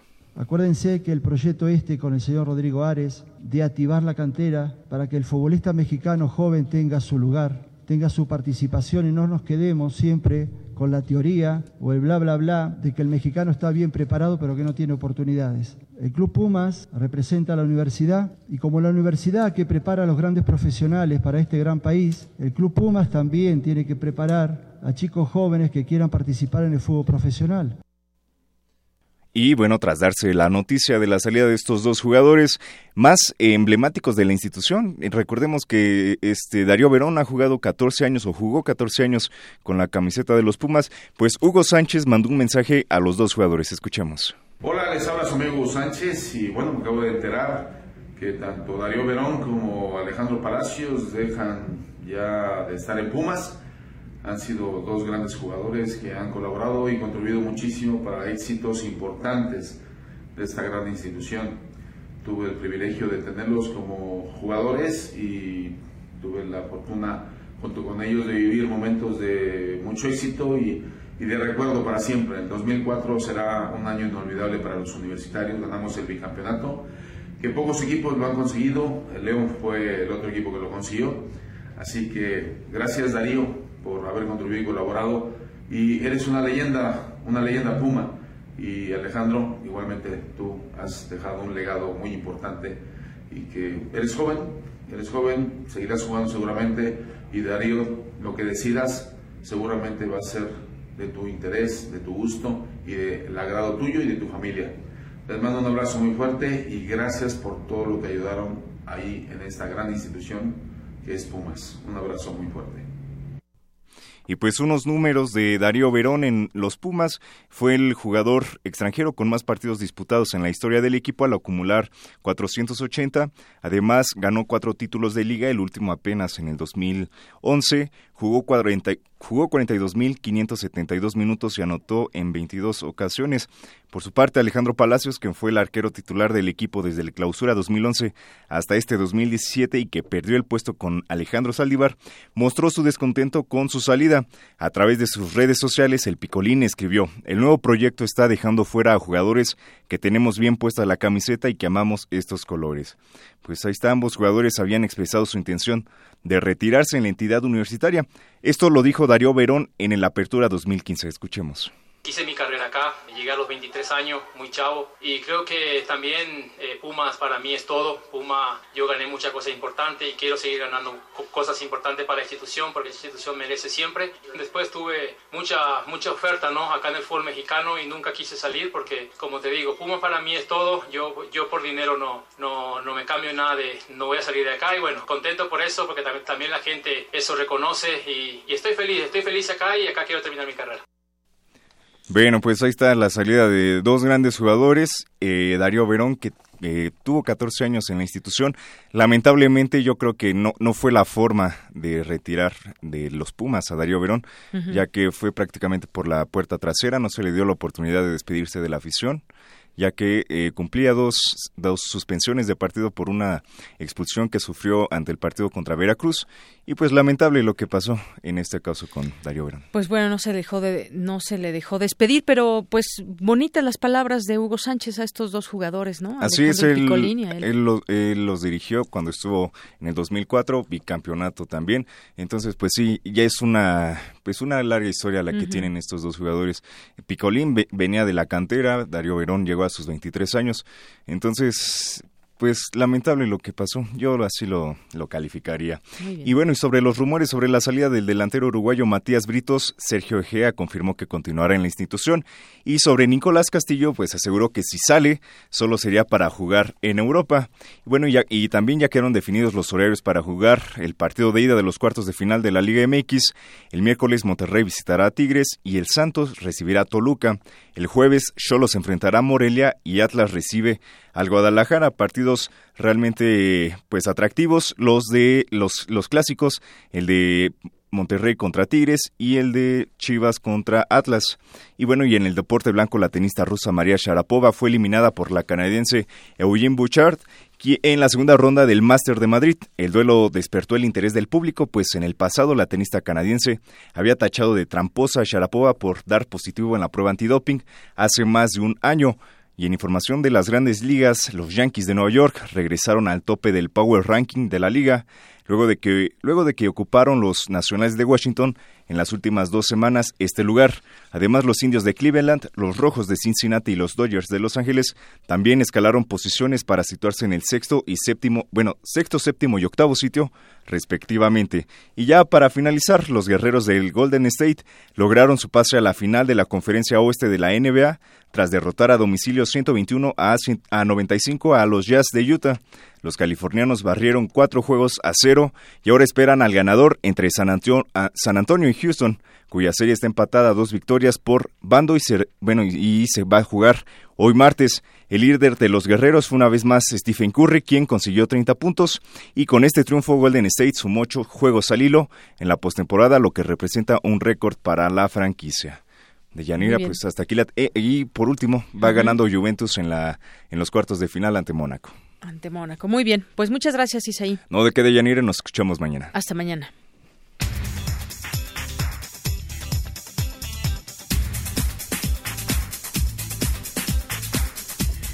Continuamos ahora con nuestro resumen final y ya está aquí mi compañera Cindy Pérez Ramírez. Cindy, buenas tardes. Muy buenas tardes, Deyanira. Esta es la información hasta el momento. El coordinador nacional de protección civil, Luis Felipe Puente Espinosa, instó a trabajar en una norma oficial mexicana para regular el manejo, traslado y almacenamiento de material pirotécnico por parte de la población. Esto luego del accidente ocurrido en Chilchotla, Puebla, que cobró la vida de 14 personas. Elementos de la Policía Federal decomisaron un camión que contenía más de 22 mil litros de combustible robado en el municipio de Pénjamo, en los límites de Guanajuato y Michoacán. Y en otra información, la Universidad de Cedarville, en Ohio, Estados Unidos, Aprobó el uso de armas ocultas por parte de su personal docente y administrativo, siempre y cuando tengan el permiso correspondiente. Esta es la primera institución de educación superior en ese estado que permite portar armas. Es todo hasta el momento, de Yanira. Gracias, Cindy, y muy buenas tardes. Buenas tardes a todo el auditorio que nos escucha. Gracias por su sintonía. Nos escuchamos el jueves. Mañana estará aquí al frente de estos micrófonos mis compañeros Virginia Sánchez y Jorge Díaz. Así que, pues, escúchenos el día de mañana en punto de la una.